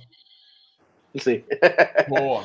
Canário, então, né? Chegamos a essa Canário, Canário, canário, canário, canário, canário. Sim, sim, sim. É o colibri. Então vamos para o próximo. Puta, já- Que bigodinho bonito! Puta, o, o, o Thiago é um brother, meu, puta, muito das antigas, cara, muito, muito. Na mesma época do Fernando, né, que a gente abriu falando dele. Cara, é um cara que, puta, é, é, eu vi o Thiago cantando, conheci o Thiago cantando num, num, num festival daqueles do Objetivo, é, que tinha sempre, né, esqueci o nome do festival. É Fico? Fico, Fico. isso. Ele cantando. Faz Ele cantando. Dreams, Dreams do Van Halen, cara. Eu lembro de- dele, meu, cantando. E, cara, eu, eu e eu sempre falava que a voz dele era muito parecida com a do André, né? Ele tinha muito um, um timbre muito parecido, assim, de cantar naquela época. Obviamente que depois ele foi modificando, né? Depois que ele lançou o disco do com Karma, já era um estilo mais agressivo, né? uma coisa mais Russell Alan, né? Mais. Os populares, os populares não estão, não estão curtindo muito essa bagaça, não. Puta, né?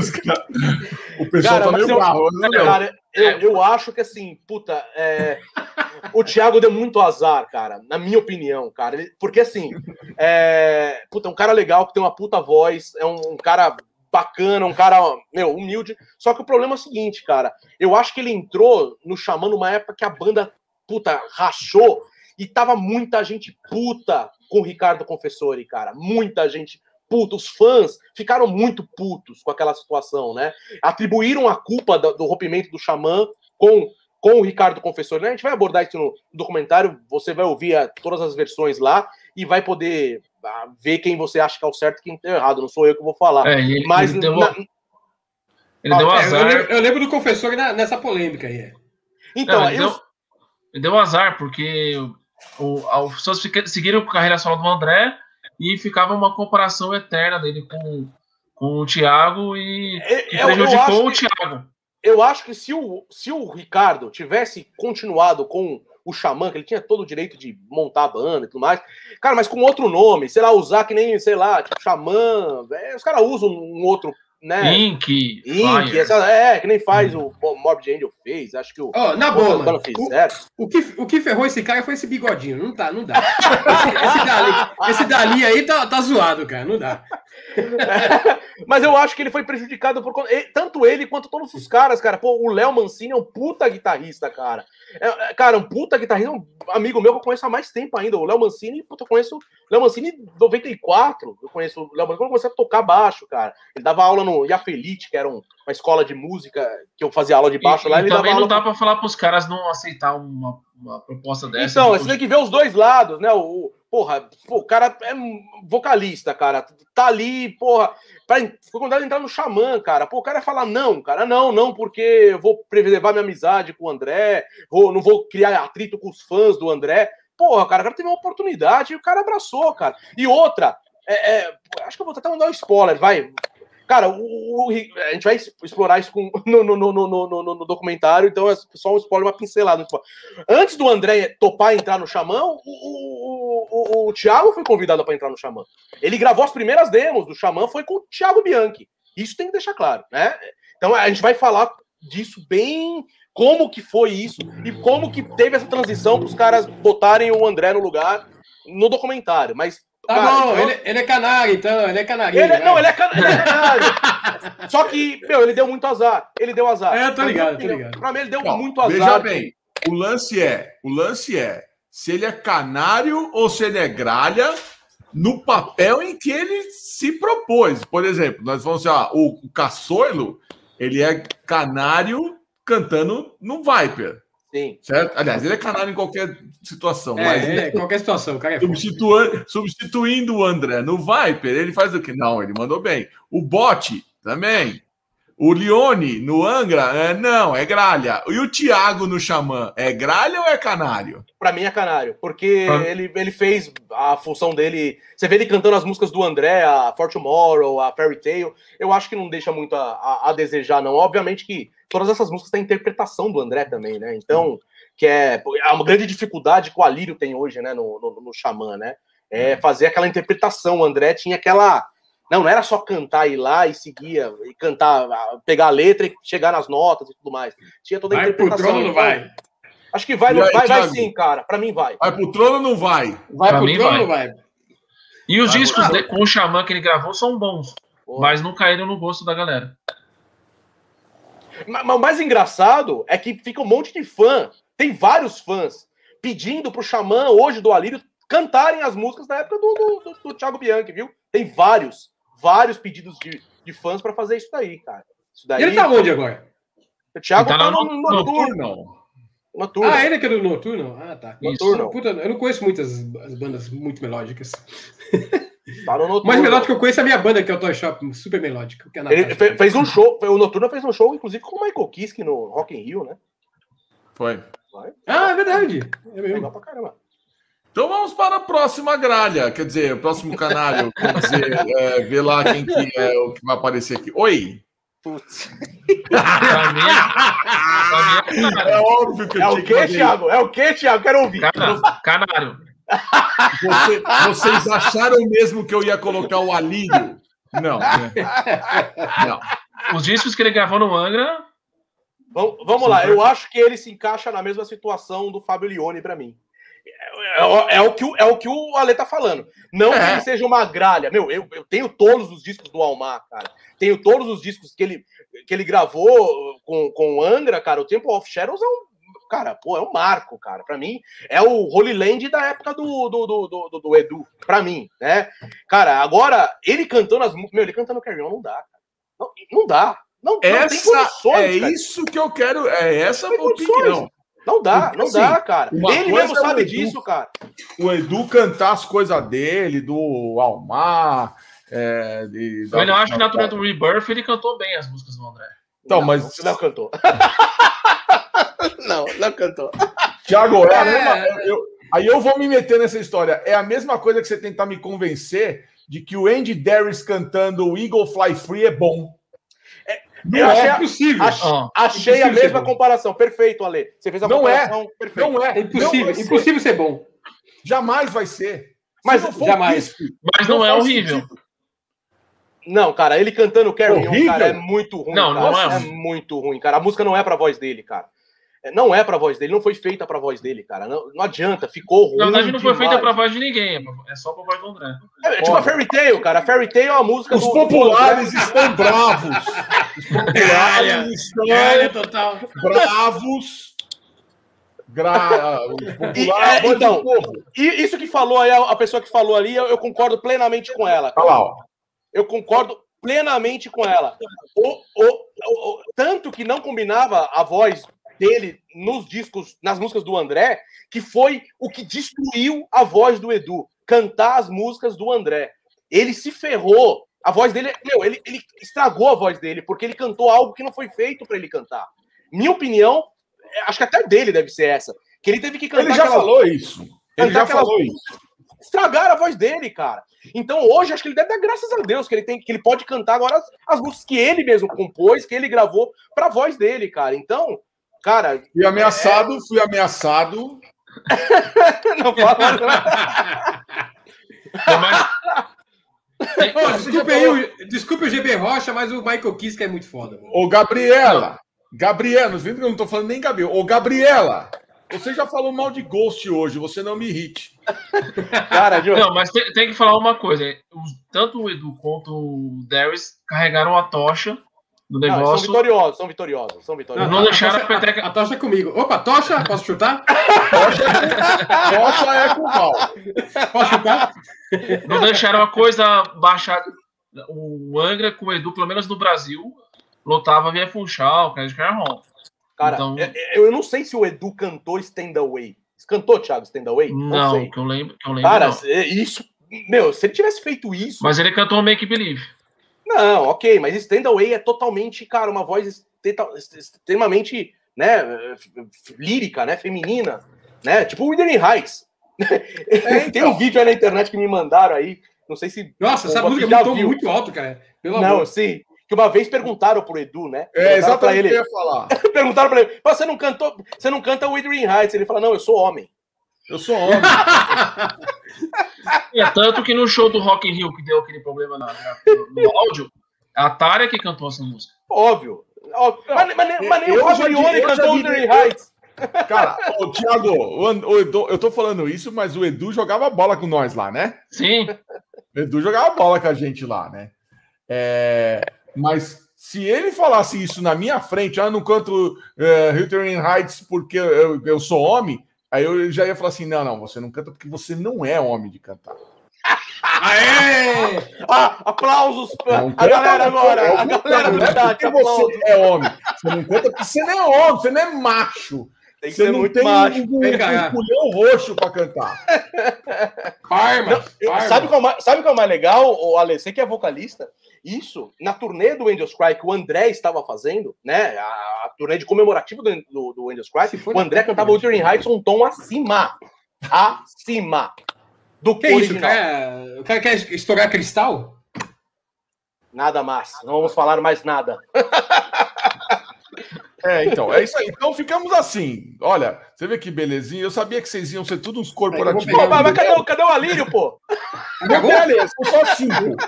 Tem mais vocais? Ah, são cinco, tá. São tá bom. cinco, aí eu tive que escolher entre o Alírio e o Edu. Óbvio que eu queria ver o circo pegar fogo. Rapaz, muito legal. Tá bom. Né? Rafa, tem pergunta aí? Não tem. Eu tenho Põe pergunta. tem. Põe o leme aí. Vamos lá. Ó, aliás, quem quiser aproveitar agora a hora das perguntas é já, tá? Pode mandar aí no chat que nós vamos, nós vamos falar. Ô, eu, eu- eu tenho uma pergunta rapidinho, ô, ô, Anderson. E que pé tá o documentário? Eu- eu- que- como eu cheguei depois, pra quando você acha que deve sair isso aí? 14 de setembro. É Ah, data. 14 de setembro mesmo, é a data, né? É a data mágica. Vai, É, vai ter, então, net- vai- ter estamos- Netflix? Não sei, cara. Vai depender da, da negociação aí, né? A gente tem uma- algumas propostas bem legais, só que, assim, o que a gente pesa, né? É não a proposta é, financeira, né? De quanto de dinheiro vão oferecer pra gente, é, sei, né? claro. e, e o nome, né? Ah, Netflix, entendeu? Não, nós estamos pesando no quanto as mais pessoas vão poder assistir, né? Então, assim, não adianta nada é, eu fechar com a Globo, por exemplo. Ah, vai passar na Globo. Cara, mas vai passar só aqui no Brasil, entendeu? O cara lá no Japão, o cara lá na, na França, o cara lá na, na Itália não vai ver o, o documentário. E pra mim não interessa, cara. Eu não quero o meu nome lá na Globo, cara. Eu quero o nome do, do André no mundo. Não quero, sabe? Ah, o meu documentário vai passar na Ah, Globo. fofo. É, mas é isso, o documentário Mas vai é- Mas eu entendi. É. Não, a Mas, mas a se, tem- se você colocar na Netflix, a Netflix, o cara lá, lá de fora não poderia ver? Esse. Não. Não, não, não, porque a Só não- Netflix é Porque, É porque só é Netflix local, né? A não ser que a Netflix do país com o cara lá na França, por exemplo, poder fechar Ah, entendi. contrato e poder passar lá também. Então, assim, é- e é fechado. O cara, por exemplo, minha irmã, ela tem um Netflix. Minha, minha irmã mora nos Estados Unidos, ela tem Netflix lá. Quando ela loga com o dela aqui, meu, bloqueia uma porrada de coisa, cara. Porque Ah, é só entendi. lá, entendeu? Então, Só. é pro Netflix de lá, entendeu? Então é. E Cara, nós a temos ideia- entrevistados do Japão, da Alemanha, da Itália. Sim. É, fãs, né, cara? A gente recebe é, mensagem do mundo inteiro. Seria injusto, né, a gente é, botar isso só para Brasil, né? Muito injusto. Então, a gente quer mostrar para o mundo inteiro, né, o, quem, quem, quem foi o André Matos, né? Essa- legal essa- demais. essa- mas a gente tá é, falando em, em que pé que tá, cara, a gente tá editando em ordem cronológica, né? A gente começou nem, nem no começo do Viper, a gente começou lá atrás, quando o André nasceu, né? E foi até e vai até a morte dele, né? Então a gente tá hoje em 2002, é, na, na gravação do Ritual. Nós já estamos com oito horas de documentário. Oito horas de filme. Oito horas de filme, né? Coisa Então, pra caralho. é, temos ainda pelo menos. Eu acredito que mais umas quatro horas ainda de filme, umas três horas de filme. e que, e que gringos vocês série. entrevistaram? Você vai fazer isso por capítulo. Sério, sério, a ideia é. Ah, não, legal. assim, É, total, isso não tem como. É, porque não Sério. tem como enxugar e não, Não. perder conteúdo legal, né? Cara, Muita se a gente for coisa. enxugar, é, é o que eu tô acostumando a falar. Isso é muito, muito legal, cara. Tem, a gente tem quatro documentários dentro de um documentário só, né? A gente tem um documentário do Viper, da fase André no Viper. Nós temos um documentário do Angra, da fase André no, no Angra, e um um documentário sobre o Xamã e um da carreira solo. Então a gente tem. meu, é muito, muito específico. A gente não tá pincelando, ah, o André foi lá, gravou o Endless Cry, depois gravou o Holy Land, depois Fireworks, depois ele saiu. Pronto, acabou. Não. Oh, e sobre gente... os gringos? Quem, quem vocês entrevistaram de gringo? Ó, do japonês, nós temos o Seigo, que foi o cara que colocou o Viper no Japão. Seigo ah, é o Capitão Aba. É o Capitão Aba, que é o radialista lá japonês, que é, um, é o Salvitão Bonesso de lá do, do, do, do, do, do Japão, né? O cara que tocou lá primeiro. E aí a gente tem o Kai Hansen, né? Ah, do, do, Halloween. Blaze Temos Bailey, o Sasha. Blaze Bailey do Iron Maiden, Sasha, Amanda Somerville. É, assim, dos mais, mais importantes, assim, porque a gente vai ficar falando aqui, sei lá, é. 30, 40 nomes. Mais importantes são, são esses. A gente tem o, o, o Roy Z, né? Ah, que tocou com o Bruce. Timo... Timotok, né, Thiago? Timotok. Timotok. E tem uns dois aí que ainda tá bem na agulha aí, bem adiantado aí, que esses. Esses a gente não vai divulgar. Esse só vai. A galera vai ver lá. No, vai falar, porra! Ó, tem, um, tem uma. Cadê, cadê, cadê? O Felipe perguntou aqui. Eu, não, eu vou jogar merda no ventilador. Bora lá, né? bora lá. Olha lá. Você viu que o João Gordo e o Timo Toco falaram da morte do André? Motivo? Procede? Podem falar sobre isso ou deixa quieto? Não, cara, tipo, é, foram, foram é, comentários é, diferentes, né? O Timo Toco, é, acho que ele botou na roda aí que, que foi cocaína, né? Que foi droga e tudo mais. Cara, não, não, procede, né? Não, né? A gente, né? A gente, pelo, pelo que a gente averigou e pelas pessoas envolvidas que a gente entrevistou, né? É, ninguém citou isso, né? Ninguém citou droga nem nada e, e, né? Então, sei lá, aí, pô, todo mundo sabe o Timo Tolkien aí, né, cara? Tipo, cara, a gente nunca acredita no que ele fala, né? Infelizmente, eu, eu cara, eu, eu, eu quando a gente entrevistou ele, eu falei para ele, cara, ele precisa ouvir certas coisas, cara. Eu falei o quanto esse cara foi importante para a cena metal mundial, que ele talvez hoje precise ouvir essas coisas porque ele está muito depressivo, né? Então, assim, é, eu falei para ele o quanto eu era fã dele, quanto ele era importante para poder levantar a bola dele, mas eu não passo a mão na cabeça dele porque, cara, ele inventou tanta mentira da própria carreira dele, né? É, o lance lá da, da do, do, do, do, atentado contra ele, que tomou a facada. É o Milton que... Neves, Milton Neves do metal. cara, cara, Pô, depois ele desmentiu, falou que é tudo mentira. Aí ele, ele, uma... ele é assim? Não sabia que esse cara É, ele contou umas histórias do, do da época do, do, que ele montou a banda com o André, o Sinfônia, que o André levava um pôster de não sei o que lá, que, tinha, que só um tinha cactus. que um cactus. E, e, cara, na entrevista ele falou que era tudo mentira. Porra, por que esses, esses marketing, cara, sabe, para se promover? Então, assim, as pessoas têm que ver um pouco o histórico do cara, né, pra né, ver. Saber se é verdade Gordo, não. É, do João Gordo, eu vi, eu vi ontem, cara. A gente entrevistou o João Gordo também para o documentário, né? É, tem ele também no documentário. Cara, ah, tipo. O Gordo, o Gordo adorava ele. Adorava ele, meu, adorava ele de verdade mesmo, cara. Ele, na entrevista. E, cara, e, o André também gostava muito do Gordo, cara. Na entrevista do Gordo, o Gordo se emocionou, cara. Pô, eu fiquei, eu fiquei impressionado. Falei, cara, não sabia que ele tinha tanto carinho. Cara, a gente passou pela geladeira do João Gordo, onde tinha, né? Assim, a gente passou pela cozinha dele na hora que a gente entrou pela entrada de serviço, assim, pra geladeira. Cara, tinha um, uma foto do André, assim, com os cachorros, na, na geladeira do cara, velho. A geladeira é. da casa do cara. Ele Você vê quanto o cara gostava do cara, né? Então, assim, tipo, cara, ele também. Ali ele supôs, né? Falou, cara, porque o, todo mundo sabe que o André é, era um cara que usava muito de medicamento, né? Ele era um cara que era, que era totalmente é, fascinado por medicamento, cara. Ele, a gente ele vai para fora, total hipocondríaco. Né? E a gente vai para fora, a gente vai no, no, no free shop, vai no, comprar as, né, os, as muamba, tudo lá. Cara, o André ele vai pra farmácia. Ele vai pra farmácia. Ele é, vai ele comprar coisas mesmo. que não vendem aqui no Brasil, ele vai lá comprar, cara. Ele fazia, ele o cara era fascinado por medicação. Então, assim, acho que ali ele deve ter falado, ah, o cara misturou medicamento, mas ninguém sabe, cara, né? Então, é...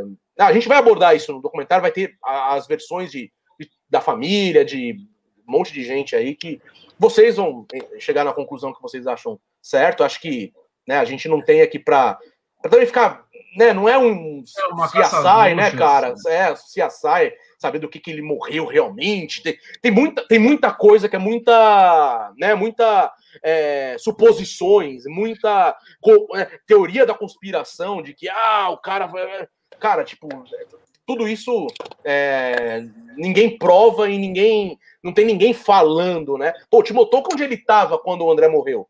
Para ele falar que foi né, isso daí. Entendeu? Ele tava É, lá deixa, arquibancada, é, deixa, deixa quieto, né? Entendeu? Então deixa é falar. suposição, cara. Deixa eu Suposição. falar.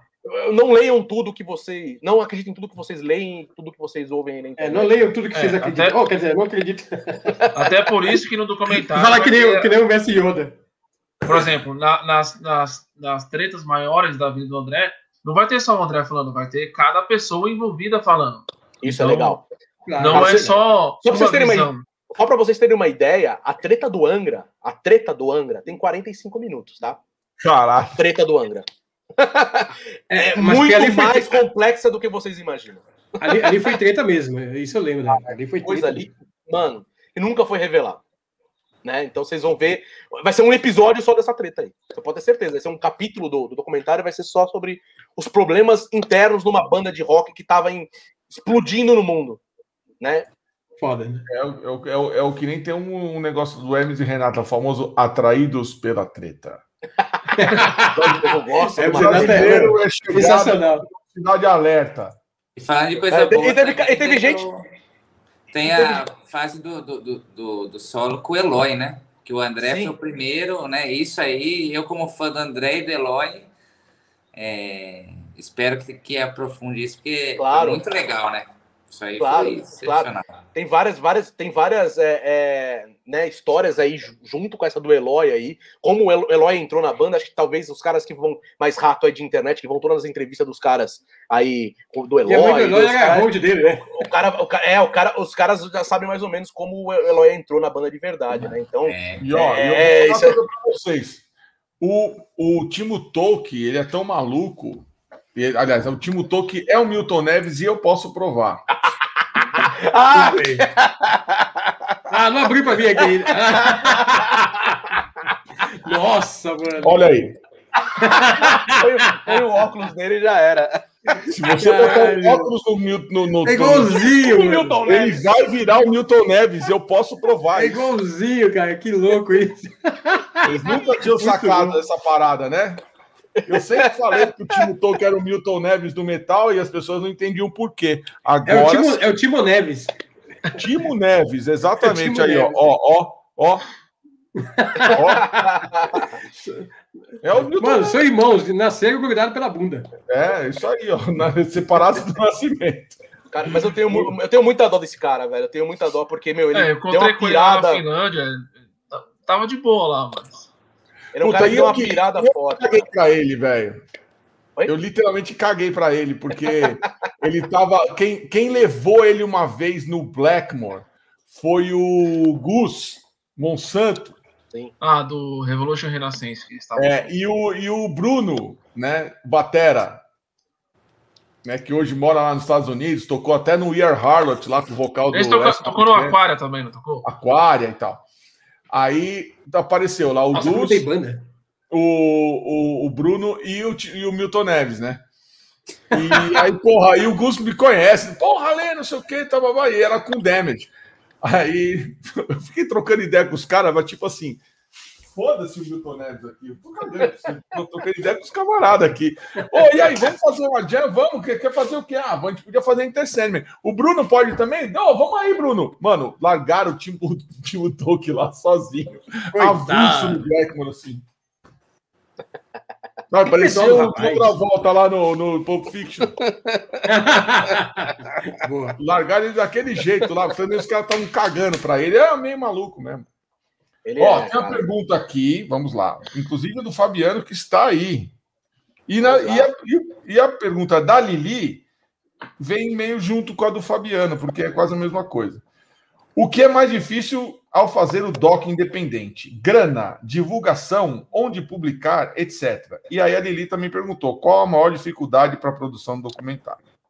Cara, é, eu, eu, eu me orgulho muito, cara, de estar fazendo esse documentário totalmente independente, né? Assim, cara, é, o, o- o trabalho. Não, isso a gente tá falando.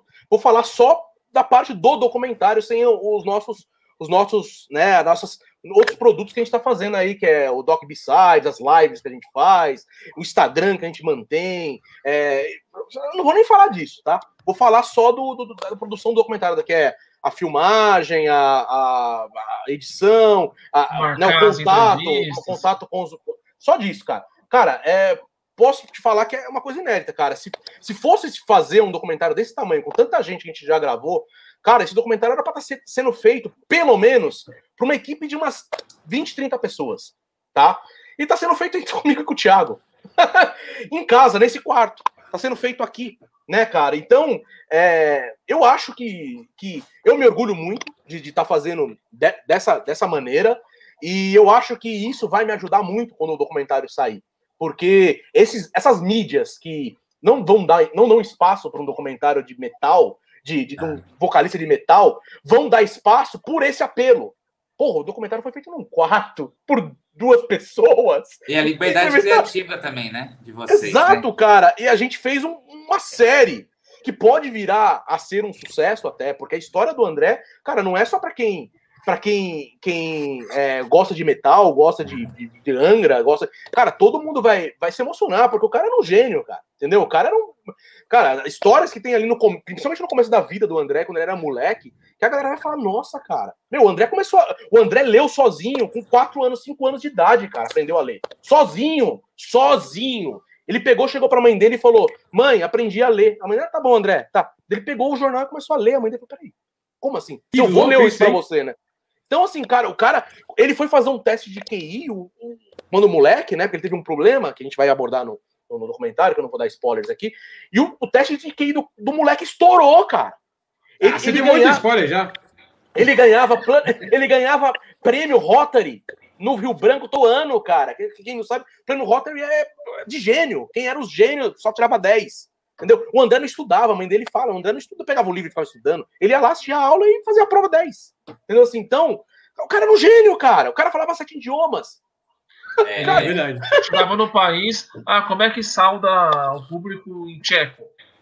Tem, tem, tem vídeo dele aprendendo, lendo lá uma, uma pessoa local, ó, oh, fala assim, assim, assim. Ele, ah, tá, tá. Ele começava a falar na hora. Cara, eu, eu sou tão. Tosco tinha muita facilidade de pegar.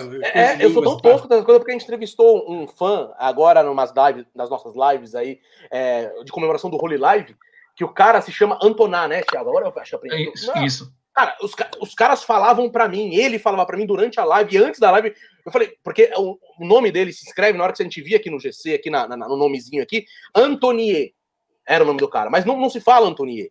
Fala Antônio. É? Antonier. Cara, só disso eu não conseguia pegar e repetir, cara. Eu não conseguia. O cara me falava, eu repetia. Quando eu chamava o cara de novo, eu já não lembrava mais como falava o nome do cara de novo.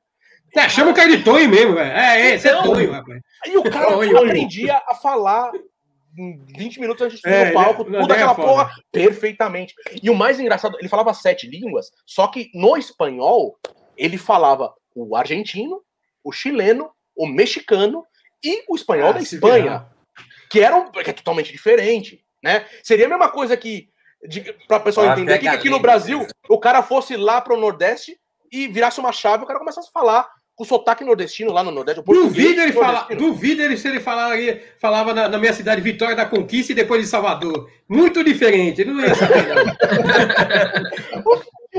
isso, ah, você já ouviu absoluto? Você era inteligência? Isso eu não sei, cara, mas. Cara, ele falava. O, o, o, irmão dele morou um tempo na, na, em Barcelona, né? O, o, o Danico? Ou não, o Eco? O Danico, Danico. Mas tem uma história do Eco também. Não, não, mas essa que eu vou contar é do Danico, que morava na Espanha. E o André ligava aqui do Brasil para isso. Não tinha Bina, né, nessa época, não tinha eh, celular que mostrava o telefone. Era ligava lá e você na sorte para pegar quem é que tá te ligando. E o André passava trote pro Danico lá na Espanha com espanhol. o sotaque espanhol da cidade.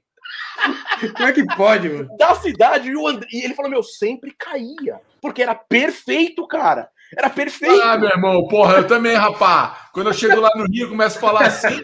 Aí, porra, os caras cara não falam que eu sou paulista porra nenhuma, rapá. Eu só não consigo falar assim na Feira de Santana, lá, lá na Bahia, lá no Val, porra, mas no Rio. No Rio... Santana, não. Em Santana, vitória da conquista. Muito respeito desse negócio aí, rapaz. Vitória da conquista. Rixa. Conquista. Conquista. Conquistar. É, conquista. E, e, é o cúmulo do, e é o cúmulo do pleonasmo. Vitória da conquista. Porra, se é Vitória, porra, tu, é lógico que tu conquistou, meu irmão. Porra, como é que tu bota um nome escroto desse na cidade, rapaz? Mas não pode ter torcedor do Bahia na cidade. Né? Eu sou conquistado. o pior é que eu tô falando de sacanagem de carioca, mas o, tem uma história engraçada nossos, nossos queridos amigos do Stay Heavy, Vinícius, é, tava quem mais, cara? Puta, a gente foi abrir pro o Scars foi abrir pro pro vai, pro Anthrax no Rio. Puta que da hora. E, e aí, porra, foi um ônibus inteiro daqui. Os caras encheram um ônibus de gente e eu tava como hold do Scars e hold do, do Edu Bocomino, né? Uh, aí eu falei assim: a primeira coisa eu gritei, eu falei assim: ah, aqui, olha pra mim! Ó, oh, é o seguinte, hein? Chegando lá, ninguém abre a boca para falar, para pedir informação para ninguém, hein? Porque se vocês forem pedir informação para qualquer carioca, os caras vão mandar vocês para puta que pariu. Deixa que eu falo. Eu falo o dialeto local, vocês não. É a mesma coisa que falar com a parede. Porque o Vinícius, a primeira coisa que ele pergunta para um cara num quiosque na, na no, no, shopping foi: oh, Por favor, meu, onde é que é a praia? Meu. Meu, Bolsa, né? Onde é que é a praia? É o tipo é Bolsa, né? É o Bolsa. Aí ele assim, ah, praia? Porra, meu irmão, é rapidinho aqui, tu pega aqui a esquerda, aí tu segue em frente toda a vida, rapidinho tu chega lá.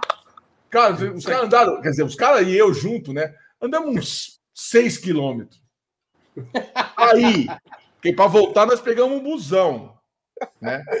E aí quando voltou, todo mundo Caiu no papo dos caras, O filho da puta do quiosque olhou pra gente rachando o bico e falou assim: "E aí, encontraram a praia?" Filha da puta! Caiu no papinho do cara. cara. Aí eu falei, porra, eu avisei, cara. Porra, deixa que eu falo. Gosto de cara aí, porra. Tu não fala. É, porra, eu, eu, cresci em Teresópolis. Ô, meu irmão, tá tudo errado esse negócio aí. Porra, porra tudo errado essa merda, rapaz. Já vem o Marcelo aí. Meu pai, é, meu pai, meu pai não, não deixava eu falar merda ou porta. Era merda ou porta. E eu falo assim também com esse tipo de R, engraçado, né? Porque eu, eu, eu nasci na Bahia, mas eu, eu, cheguei em São Paulo com nove meses de, andar, de idade, então não, tem sotaque nenhum baiano. Mas, mas aí, aí, mesmo assim, eu falo com R e com R de R. Merda. Eu não falo merda. Merda. Merda. Merda. O, que nem fala que no interior. interior, meu. E as cidades que põe R onde não tem? Em vez de falar chuchu, fala chuchu. Não tem no chuchu. Não, tem, tem várias coisas. Tipo, o, o, o, no Carioca eu falo assim, porra, quanto, quanto, quanto que é 10 mais 2? O cara fala 12. 12. Porra, onde é que tá o U no 12? Ou, onde tu nasceu? Eu nasci lá em Nilópolis. Nasci. nasci. Onde tá o I no nasci? E o X no final das frases. Ah, o X, porra, o X tá. Aí, ó, aqui, ó. Olha quem está aqui. Quem vai me dar razão em todas essas merdas que eu tô falando aqui, ó. Esse cara aqui, ó. Mauro Filha. Aí, Mauro Filha. Porra. Aí, filha. Filha, porra, filha, tô falando, tô falando alguma merda aqui, rapá. Tô porra nenhuma. Tu, tá, tu sabe que eu não tô falando merda. É, meu. Aliás, não. enquanto eu tô preparando o um negócio aqui. Os é... negros estão rachando Só, só para complementar o que o Rodrigo ah, Fala aí, Tiagão a dificuldade do, do doc e tal, que a gente foi conquistando a confiança das pessoas aos poucos. Porque a entrevista do André que abriu as portas para tudo que, o que a gente está fazendo. Porque mesmo depois da entrevista do André, tem pessoas que jogavam contra, não acreditavam. Ainda jogam, né? Ainda jogam. Sempre demoram para demoram para responder, ficam colocando na geladeira. Então, além disso, tem o fato de dois caras teoricamente desconhecidos estarem fazendo um documentário sobre o maior artista é, fora o Sepultura que já esteve no heavy metal. Então as pessoas acabam duvidando um pouco da gente, da qualidade do material. Então a gente está tendo que provar aos poucos para as pessoas. E, e, assim, a dificuldade que falaram da, da questão de grana, né? É, graças a Deus a gente entrou com, com, com, uma parceria aí com o Renato Villegas, que é um puta amigo meu, que a gente faz. A gente trabalha na mesma área, que é a área audiovisual, a gente faz vídeo, né? Então é, é o Renato, ele, ele é um cara que tem uma produtora, né? Então ele, ele entrou com a parte toda é, que a gente teria mais gasto, de equipamento, de vídeo, é, luz, né? Microfone. Se a gente fosse alugar tudo, tudo isso para gravar essas 100 entrevistas, é, cara, ia ser inviável, inviável. É, para você ter né? uma ideia, a diária da gravação do. A foi no Rio Branco, a gente foi fazer. A gente levou o pessoal do Viper para reviver o, o dia da tocha e tudo mais. A, o Renato não pôde emprestar a câmera nesse dia, a gente teve que alugar. Só um dia, uma diária foi 600 reais. É, então, é, é só a câmera, né? Fora que assim, graças a Deus eu trabalho na área, então eu, eu consigo, é, né? Não preciso contratar um câmera, não preciso contratar um cara de áudio, eu, eu consigo fazer, né?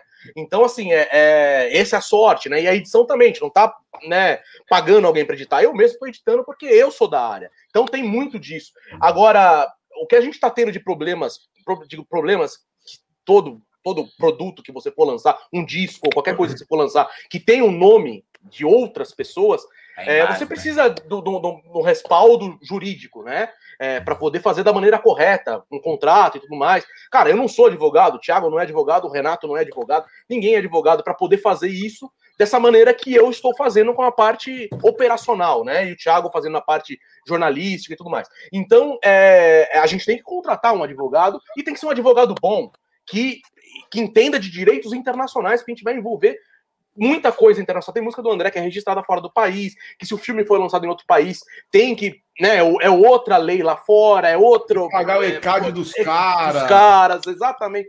Então a gente tem tudo tá isso, né, cara? Então a gente pegou uma advogada que, que meu, é, ela é responsável pela conta do Maurício de Souza, né? Então ela lida com, a, com os produtos do Maurício de Souza no mundo inteiro. Então ela tem é, esse, esse, essa bagagem. E nos custa dinheiro, obviamente, ela não está fazendo bem de graça. E a gente está se bancando em cima de uma vaquinha que a gente faz, né? A gente faz as nossas lives e faz é, o nosso sites, né? Que a gente põe toda semana, justamente para divulgar essa vaquinha, para a gente ter esse dinheiro. A gente. Está na descrição desse vídeo no Papo oh, Obrigado, obrigado. Porque a gente, o mais importante para a gente, para mim, logo no começo, quando eu de, tive a ideia de fazer o documentário, é que a gente não ficasse vinculado a nenhuma gravadora, a nenhum empresário, a nenhuma banda que fosse me dizer o que eu tinha que fazer. Sabe, falar assim, não, você não pode falar isso, você vai prejudicar o meu artista. Você não pode falar aquilo outro, porque o meu artista toca na banda tal. Ah, você não pode porque o meu eu empresaria a banda X e você se falar isso, botar isso, o André falando isso dessa pessoa, vai me ferrar, entendeu? Então, assim, não quero isso, cara. Eu não quero ninguém me dizendo o que eu devo fazer. A família do André me falou isso. Eles falaram assim: meu, a gente tá aqui para te apoiar. O documentário é seu. Entendeu? Você vai fazer do jeito que você quer fazer. E do jeito que a gente não vai se meter nisso, não vai te censurar. Entendeu? Então, assim, é, eu prefiro que levar nesse, nessa situação de vaquinha, porque quem está me, me, me, me, patrocinando, digamos assim, quem está me empresariando são os fãs. São eles que estão botando dinheiro e eles querem isso, eles querem ver a verdade. Eles não é, querem ser podados. Que... É. que o fã quer ver. Entendeu? Então, assim, a gente tá colocando aí as coisas. As pessoas estão vendo aí nos nossos b-sides semanais aí é, histórias da vida do André que nunca foram reveladas, entendeu? Dele gritar bucetuda pra uma, pra uma mina na rua. Meu, isso jamais seria mostrado, entendeu? É, é, essa semana a gente colocou que os caras sacanearam um produtor que tava sacaneando eles, o Xamã tava sacaneando, o, o produtor tava sacaneando, sacaneando o Xamã, eles pegaram uma camiseta do, do André, do, do Ricardo, do Ricardo. Tava, tava tocando há 20 dias com a mesma camiseta, cheio de suor, botaram num copo de cerveja e deram pro, pro, pro, pro, pro produtor local essa, com essa ele. foi foda. Entendeu? Essa, são Nossa, até, que, até me deu um negócio. que são coisas que você não, né, não, não via. E eu tô tendo a liberdade de. Ah, o, Olivier lá. É, falou que uma puta reconheceu o André lá na França. Então, é, entendeu? Tipo, é. Cara, tipo, ela foi. Ela chegou na França, no, lá na, na Red Light Street deles lá, o, o André entrou lá com a banda no, no, no, prostíbulo lá. E a, e, a, e a puta chegou. Peraí, peraí, peraí, peraí, peraí, peraí. Ela saiu, ela voltou, ela voltou com uma, uma revista que tinha o André na capa num pôster. Autografa pra mim, eu sou fã. Tira uma foto comigo. Que demais, mano. Cara, o cara. Pra você ver quanto o André era famoso na França, né? Aqui no Brasil, as putas aqui no Brasil ia conhecer só a Anitta, né? É, eu... Então, tipo, é, esse dinheiro todo que a gente está arrecadando na vaquinha é justamente para bancar isso daí, porque é um custo muito alto. Né? Quem já precisou de advogado na vida aí sabe o quanto custa um advogado, né? E um advogado que, uma advogada que está trabalhando com a gente meses, né, já. Então, tem honorários mensais da advogada, fora é, é, algum equipamento que a gente precisa comprar, a gente comprou scanners para poder, É. profissionais, para poder escanear todo o material. Teve umas entrevistas fora e custou dois mil reais, porque a gente teve que É, alugar. é, é, são, são entrevistas pagas em euro, né? Em euro, em. em- Caralho. Não a entrevista, o, o- a equipe, né? Porque ninguém cobrou. Quem quis cobrar da gente para dar entrevista, a gente fez assim, ó, vai se fuder. Não, não vou pagar ninguém. Não vai pagar ninguém para dar entrevista. Aqui, ó, ó, ó, o Glauber contando uma história aqui também, ó, que, né? Também agradeceu na sessão de autógrafo, pediu uma música eu trabalho solo dele. É, pois é, são essas coisas assim, cara, que você mostra que o fulano gosta é, do teu trampo, não só daquela, daquele hit. Exato. Ah, toca Carry On, porra, velho. Não é uma coisa que você falar pro Kiss tocar Rock and Roll Night e o Metallica tocar Intercend. Pois é, é. Porque acha que o cara só fez aquilo na vida, né, cara? Fez aquilo. Vem cá, fica Atenção, atenção. Vai, vem, vem, vem, vem, vem. É uma surpresinha. Ah, chubaquinha. Ai, Tá aí, tá aí. Então, é... Ô, Val, tem uma Oi. pergunta pra você aqui, cara. Que porra é é, essa? Pedro?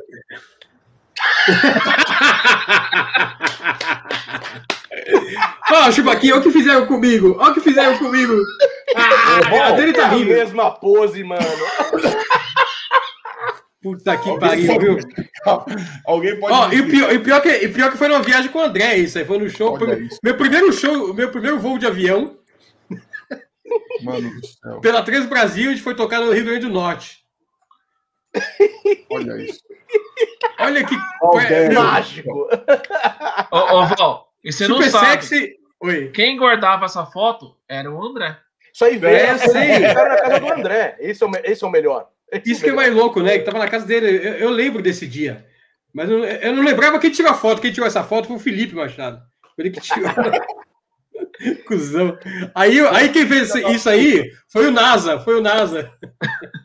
Ele que fez essa É, montagem. Isso, isso, é, isso é- isso é legal de, de, de contar que a gente tava falando do Viper, né? Que, que o André tinha um carinho, cara. Eu acho que assim, o, a única banda que o André não, não voltou, né? Não fez o, o- a, a, a reunion aí foi o Angra, né? Mas eu acho que o Angra seria bem parecido como foi o, o reunion do Xamã, assim, uma coisa, na minha opinião, eu já falei em outros lugares que eu achei super frio o negócio. O negócio parecia uma banda com participação do André. Não parecia que ele tava ali. Me, me- me remeteu muito quando o Viper fazia as participações desses shows que a gente comentou aqui, que o André ia lá só para cantar, sei lá, três, quatro músicas ali, que era uma participação. Então eu via o Xamã, não via como uma banda, como eu via no Viper, quando o Viper voltou. Quando o Viper voltou com o André, a turnê que eles fizeram, aquilo o André tava sangue nos olhos. Ele tava, meu, um tesão de fazer aquilo. Tava aqui, Entendeu? teve um show no- na áudio, né? Sim, Foi gravado no sim. DVD. Cara, Isso, deu foi, foi na Via Marquês. Via Marquês. Via Marquês. Via Marquês, Via Marquês, é. Via Marquês. Eu tava nesse show espetacular, cara. Cara, a turnê inteira, cara, eu tive a oportunidade de acompanhar vários shows aí com o Viper. Cara, é- a vibe era uma coisa assim de irmão, sabe? Dos caras, puta, tamo aqui, É, vamos fazer um é, negócio. Quando começou todo mundo junto, né? Exatamente. Coisa que eu não via no Xamã, cara. No Xamã eu via um negócio ah, apresentando, entregamos o show, é, ninguém desafinou, ninguém errou, fez, fizeram o trabalho certinho, cumpriram com a, com a missão deles, com exceção do último show do André, que foi abrindo pro Vantez. Aquilo lá eu vi o André entregue ali pro negócio, com tesão de tocar. Parecia que ele tava se despedindo da galera mesmo. Mas, assim, é, é, isso é legal. Eu falei tudo isso porque, assim, é, o, o avô do André faleceu faz uns dois, três meses, né? E era onde o André morava, né? Ele morava com o avô. Tinha um quarto lá onde o André é, morava com o avô. E o quarto não foi mexido desde a da, da morte do André, né? O quarto ficou lá intacto. A, a família não tinha coragem de entrar lá, tirar as coisas e tudo mais. E ficou lá, né, no armário. E quando o, vô do, do o avô do André faleceu, eles tiveram que desocupar porque eles iam reformar o apartamento. Não sei se eles iam vender ou se eles iam alugar, não sei o que eles iam fazer com o apartamento, mas precisava desocupar. E aí eles me ligaram e falaram: olha, a gente achou um monte de coisa aqui que eu acho que é interessante pro documentário. Você quer vir pegar? E aí eu fui lá pegar umas caixas, um monte de coisa, e tinha um monte de coisas que o André guardava. Cara, tinha. É, é que eu não tô com elas aqui perto pra mostrar pra vocês. Mas é. é cara, era, eram, eram, eram álbuns de fotografia dessas. dessas meu, quem tem na cidade sabe que tinha aqueles albinhos da, da Incluindo né? essa aí, minha aí. Então, cara, só tinha álbuns de fotografia da época do Viper. Então, assim, o André guardava isso com carinho, sabe? Você via que aquilo pra ele era uma recordação que ele queria guardar. Eu, eu acho que ele não teve isso no Angra, de ser uma banda que ele gostaria de. Sim, foi um trabalho. O, Angra pra ele foi um trabalho. Foi, Ele foi tinha um mais trabalho. coisas guardadas da época do Windows Prime, que era o começo. É, mas era muito coisa de fã, né, Thiago? Era muito É. álbum que fã deu pra ele, que te fotografou o show e deu pra ele o álbum. Ele guardava não por consideração ao Angra, mas em consideração ao fã que deu o, o álbum, era às vezes até fazia, É. até fazia uma- um álbumzinho personalizado, sabe, Pra ele poder guardar. Então ele guardava por consideração ao fã. Mas agora esses, você via que essas fotos com, da época do Viper eram fotos que vocês mesmos tiraram, né? Que eram fotos que vocês mesmos tinham de recordação. Aquele álbum que nem a gente tem na nossa formatura, da nossa, eh, na nossa quadrilha na escola, a gente tem em casa, assim, quando a gente era moleque. O André guardava isso, cara, com carinho, sabe? E você não via essas, essas fotos de viagem com Angra, por exemplo. De, de, ah, pô, tô, tô numa turnê, eu vou ficar tirando foto aqui com meus amigos do Angra. Não, tinha algumas fotos dele sozinho. Né, quando ele ia pro Japão, que ele tirava umas fotos dele sozinho. Mas com o Angra, na questão amizade, isso, cara, nas coisas do André não tinham. Agora, do Viper, tem muita, cara. Inclusive, tem uma que eu, que eu, que eu fiquei de entregar pro, pro, pro Ives, cara, uma viagem que eles fizeram logo depois que ele saiu do Viper pra Ilha do Mel, eu acho. Ilha do Mel. Assim, né? Foi ele, o Então- Ivo e, o- Daniel. Exato. Então, cara, a- além de ter as fotos dessa, dessa, dessa viagem, que eu vou, eu vou fazer um, um filme pro, pro, pro Ives, eu vou dar pra ele de presente. Se ele quiser divulgar depois, ele divulga, aí é dele. E tem uma fita, cara, cassete, que eles narravam a viagem. Eles levavam É, o gravador verdade, e narravam a isso mesmo. É isso então mesmo. tem essa viagem inteira narrada, o que eles passaram, o, que, que eles né, fizeram na viagem. Então eu quero montar isso e dar pro, pro Ives de presente. E o André guardou isso, cara. Tava lá nas coisas dele, cara, guardada. Ele podia ter jogado fora a fita cassete. as Não, ele guardou com carinho. Eu tinha, eu tinha uma Então- fita cassete. Isso que você tá falando, Anderson. A gente fazia, a gente gravava um monte de coisa de fita cassete no geral. A primeira viagem que eu fiz de road com o Viper, a gente foi pra rodoviária, eu, Pete e o André. À noite, né? Que o ônibus ia sair meia-noite para chegar cedinho lá de manhã, a gente ia tocar com o Voodoo lá. E aí eu tava de road, né? E eu, eu sempre levava um sonzinho que eu gravava em fita cassete, gravava os shows do Viper, né? Perdi um monte de fita. No caminho, isso que é uma coisa muito. que se eu tivesse isso, ia valer mu- muito, assim. No caminho da- até, até o metrô, que a gente morava em Santa Cecília, ali em Genópolis, Santa Cecília, a gente foi a pé até o metrô, foi eu atrás e o André e o Pete conversando na frente. Aí, no caminho, eles começaram a cantar a música do Legião Urbana, naquela época, em 80, 86, isso, foi 86, abril. Começaram a cantar e eu gravei os dois cantando Legião Urbana. E, a- e eles cantavam meio escondido, porque os metal não gostavam de saber disso. em 86, era tudo muito radical. nessa época. Traidor do movimento. Aí e eu tinha gravado isso. Aí eu mostrei pra eles, ó. Vocês cantando religião urbana aqui. Os caras riram na época, assim. E a gente foi pro, foi pra rodoviária do Tietê. Pegamos lá a aviação Andorinha, eu lembro até hoje. E aí fomos chegar lá, lá, lá em Presidente Prudente.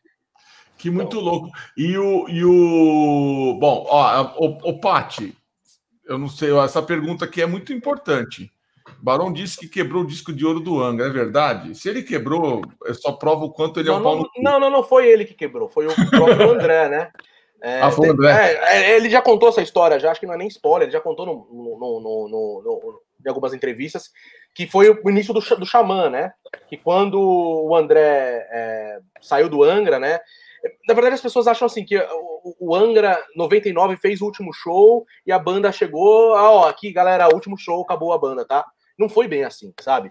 É, o Angra fez o último show, depois não tinha mais shows agendados, não fizeram porque não tinha mais shows agendados, já, já ia começar a compor outro disco. E isso foi no final de 99. No começo de 2000, puta, o An- o André sumiu, né? O André sumiu, eles não, não tiveram mais contatos, né? É, sumiu, o André foi para Alemanha, ele tinha uma namorada alemã, ele morou na Alemanha tal, não sei o quê. E teve uma época que o, o, o- o Barão tava mudando para São Paulo e ele ficou um tempo morando com o André, ficou lá de hóspede do André. Aí disse que num dia o, o Barão acordou e chegou lá, o André, ele tava quebrando os discos de ouro né? Quebrando os discos do Angra mesmo, que ele tinha, né, os discos físicos, né? Os, vinil, os CDs, ele quebrando, que, quebrando e chorando, né? E, e ali diz o Barão que ali que foi que o Barão encorajou ele a montar um novo projeto. Falou, cara, monta uma outra banda, cara, você não precisa passar por isso e tudo mais. Então, assim, é, existe essa história que o Barão conta, né? Então, assim, como teve dois envolvidos nessa história só, o Barão e o André, e o André não tá mais aqui para eu perguntar se isso realmente aconteceu, a gente vai colocar essa versão. O Barão conta em detalhes como aconteceu isso, sim. Isso daí não é, é, é muito mais em detalhe do que tá na que, do que tá nessa entrevista que ele conta isso daí. Eu acho que por isso que essa pessoa tá perguntando, porque ela viu, deve ter visto essa entrevista aí. É, o Barão tem fama de ser um cara meio complicado, né? De, de se lidar. É, então, por isso que eu já acho que é mentira, mas tudo bem. então, é, a, a, gente, a gente assim, é, é, muita gente fala pra gente, fala, cara, pô, o Barão ele, ele conta muito mais do que foi. É, e acho que você devia dar uma censurada, né? Não vou, cara. Se ele contou, cara, por mais que eu não acredite, por mais que o Thiago não acredite, exatamente. cara, vamos botar lá, porque ele deu o depoimento dele e vai ter uma pessoa debater. Se, se, se a pessoa envolvida ali em outras histórias que ele contou, vai no. A gente, a gente contactou coisas que ele falou, sei lá, do Xamã, a gente rebateu lá. É, inclusive do com... final do Angra, que tava lá no México. Tem uma história toda envolvida. É, então, é, é, é uma das, das histórias que aí censura, Thiago, spoiler. É, corta. É, vocês estão é, contando o documentário inteiro aí já. Quero é, saber. Não, é. Já sei vocês tudo. Não querem por esperar. Cara, quando eu começo a fazer essas. Essa, geralmente ah, eu edito muito de madrugada, né? Quando eu começo a, a, a, tratar dessas polêmicas, cara, dessas briguinhas de mimimi, de. Puta, que a gente tava conversando aí no começo, né, cara? O Angra podia ter sido, sei lá, cara. Hoje poderia ser, sei lá, no nível Iron Maiden, cara. Halloween, vai, vamos, não vamos chutar tão alto, mas o Halloween, cara, o nível que o Halloween tá hoje, com a volta com o Kiske, eu acho que o Angra estaria nesse padrão, cara, de banda. Se não tivesse é, rolado assim, esses mimimi, cara. Eu faria um Vaken co-headliner fácil. Fácil, fácil, fácil. No lugar do Avantasia, por exemplo, no lugar do, desses caras Sim, que fecham o Vakin. Creator, o Creator fecha o Vakin às vezes, né? é, né? O Blind é. Guardian. Eu acho que estaria no mesmo nível, cara. Fechando o Vakin, sem dúvida. Sem dúvida. Festivais europeus, com certeza, eles estariam fechando. Seriam grandes, cara. Só que esses mimimis. E, e, e falando, quando eu começo a editar esses mimimis, cara, eu não consigo parar, cara. Então eu fico aqui, eu falo, meu Deus, cara. Eu, eu falo, meu Deus. Cara, tipo, o programa do galera, Rubens. A galera. Não, e, o mais engraçado. É, sabe? eu entro, mas não invento. É o mais engraçado é que quando a gente, a gente rebatia essas coisas com algumas pessoas, que eu não vou citar nomes, essa, alguma dessas pessoas eu? desligaram a câmera. Assim, não, não, não, peraí. Você quer. Você quer que vire aqui o programa do, do Ratinho, o programa é polêmico? É, eu tô te rebatendo uma coisa que aconteceu. Você quer falar? Não quer falar? Eu vou botar no documentário, porque isso gerou aquilo lá. Eu não posso ignorar isso. Polêmica é polêmica. Se você acha que vai virar um programa do Ratinho, então vamos virar o um programa do Ratinho, porque tem que todo mundo falar. Entendeu? Porque eu não vou botar só o André falando. O André falou. E tá no documentário ele falando isso. Agora você acha que é polêmica e não quer falar sobre o assunto? Tá bom, não tem a sua versão. Vai ficar a versão como, dele, ponto final. Como não tem a versão do Toninho Piani. Sim. Né? Que é um dos queria... principais é, é, causadores da ruptura do Angra, né? Um ele não quis motivos... falar? Ele não quis falar. Não, não quis falar, não quis falar. Então, assim, ele, ele cara, tipo, as, as pessoas acham que, que a ruptura do Angra foi por causa do Toninho Pirani. Cara, não foi só sobre o Toninho Pirani. Tem cinco motivos que a gente vai abordar. São cinco motivos. Um dos motivos é o Toninho Pirani, obviamente, né? Que foi o que veio é, à tona, né? É mais complexo e, do que isso. É, é muito mais complexo que isso. Muito mais complexo. Então, assim, é, ele não vai se defender, cara. E assim, cara, ele tomou chibatada no lombo que dá, até dó, cara. Dá até dó. Ele não se defender, ele, eu acho que ele vai se arrepender, cara.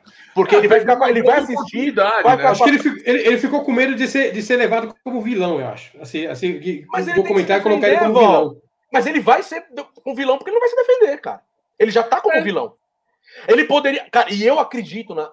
Uma pessoa me contou a, a história da versão do Toninho, cara, eu acho que ele deveria falar, porque muita gente ia, meu, rever muitos conceitos aí, cara. Muito, quem, para quem não sabe, o Toninho ajudou muito o André na carreira solo. Muito. O Lounge Park que o André tocou lá com Heaven and Hell, lá no Japão, quem arrumou foi o Toninho Pirani.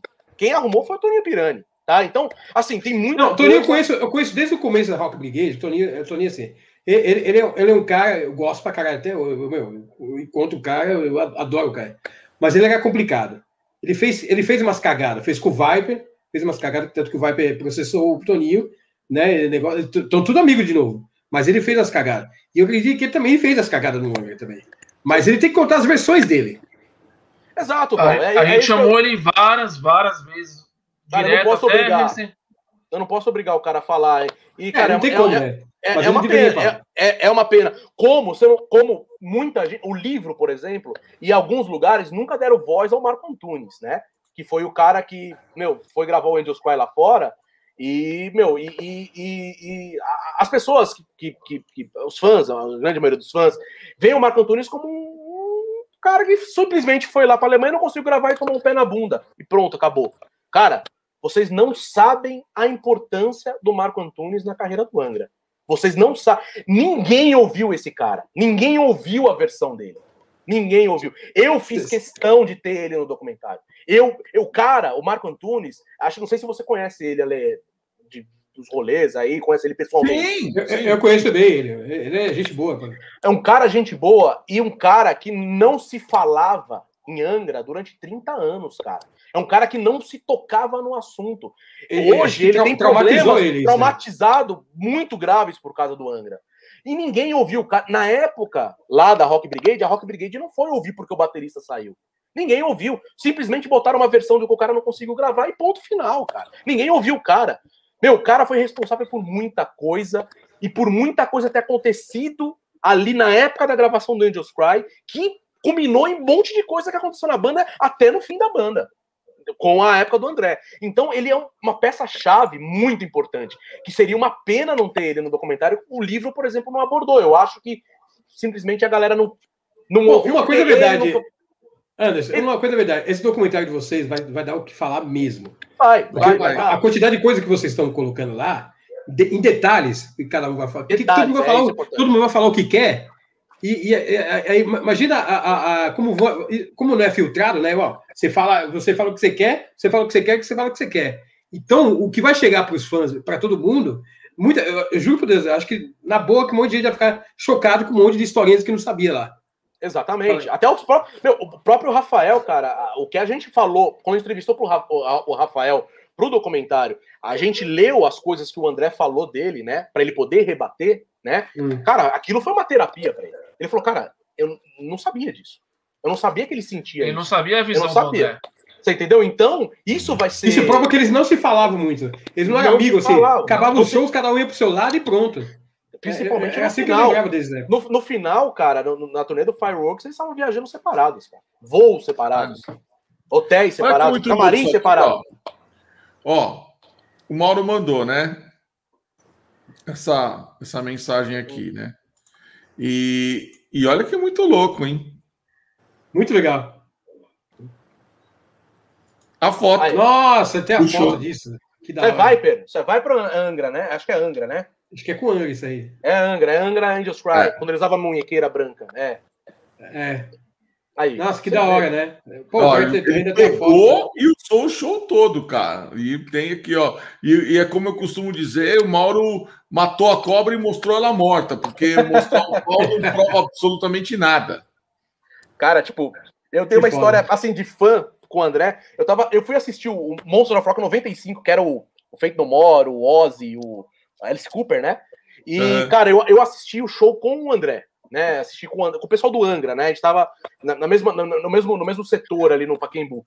E, cara, uma semana depois eu ia fazer um show de estreia, a minha banda ia fazer um show de estreia no Blackjack, né? Puta, eu tava muito empolgado, porque, cara, o Blackjack era o lugar onde todo mundo queria tocar, né? Principalmente as bandas que estavam começando, eu tava começando, né? E a gente tinha um show no Blackjack, e eu convidei eles ali, né? O Luiz era meu professor de baixo na época, é o Luiz Mariucci. E aí eu, eu falei, pô, Luiz, tá, não sei o que, vai lá, a gente o Luiz ia tocar, inclusive, nesse show, né? Pra gente poder levar público e tudo mais. O Luiz topou tocar com a gente. E eu falei, pô, André, vai lá no show, porque, pô, inclusive o Luiz vai tocar. Ele, pô, cara, vou sim, mas o que, que vocês tocam, cara? Que, que, você, que, que cover vocês tocam? O André chegou pra mim e falou isso. Eu falei, ah, cara, a gente vai tocar, sei lá, tipo, eu lembro que a gente ia tocar um Iron Maiden, sei lá, de cover, né? Fora as músicas nossas. E aí ele pegou e falou, cara, posso dar uma sugestão? É, pode, cara. O show é semana que vem, mas sei lá, pode. Falou, cara, se vocês tocarem Thor do Menor, eu vou lá e canto com vocês. Ele se convidou. Ele se Então, convidou. ele Não, cantava com vibe essa banda, música. Cara. Ele falou, Ele cantava com exatamente. vibe essa música. Ele falou, cara, eu amo cantar essa música e nenhuma das minhas bandas que eu, que eu, que eu, que eu tenho querem tocar essa música. Thor do Menor. Aí, puta, na hora, eu falei pros caras da minha banda, tinha acho que dois comigo lá, falei, cara, vamos tirar essa porra dessa música. Cara, amanhã tirar essa merda. Ensaio amanhã. Porque o André vai cantar com a gente, entendeu? Acabou não rolando, mas pra você ver, teve alguns problemas lá, a gente acabou não rolando. Mas pra você ver que o cara era. Porra, foda-se, não, nem conheço, mas eu vou Cara, pelo o. André, o. André ia no, no Bregas of Metal do, do Blackmore. Você vê?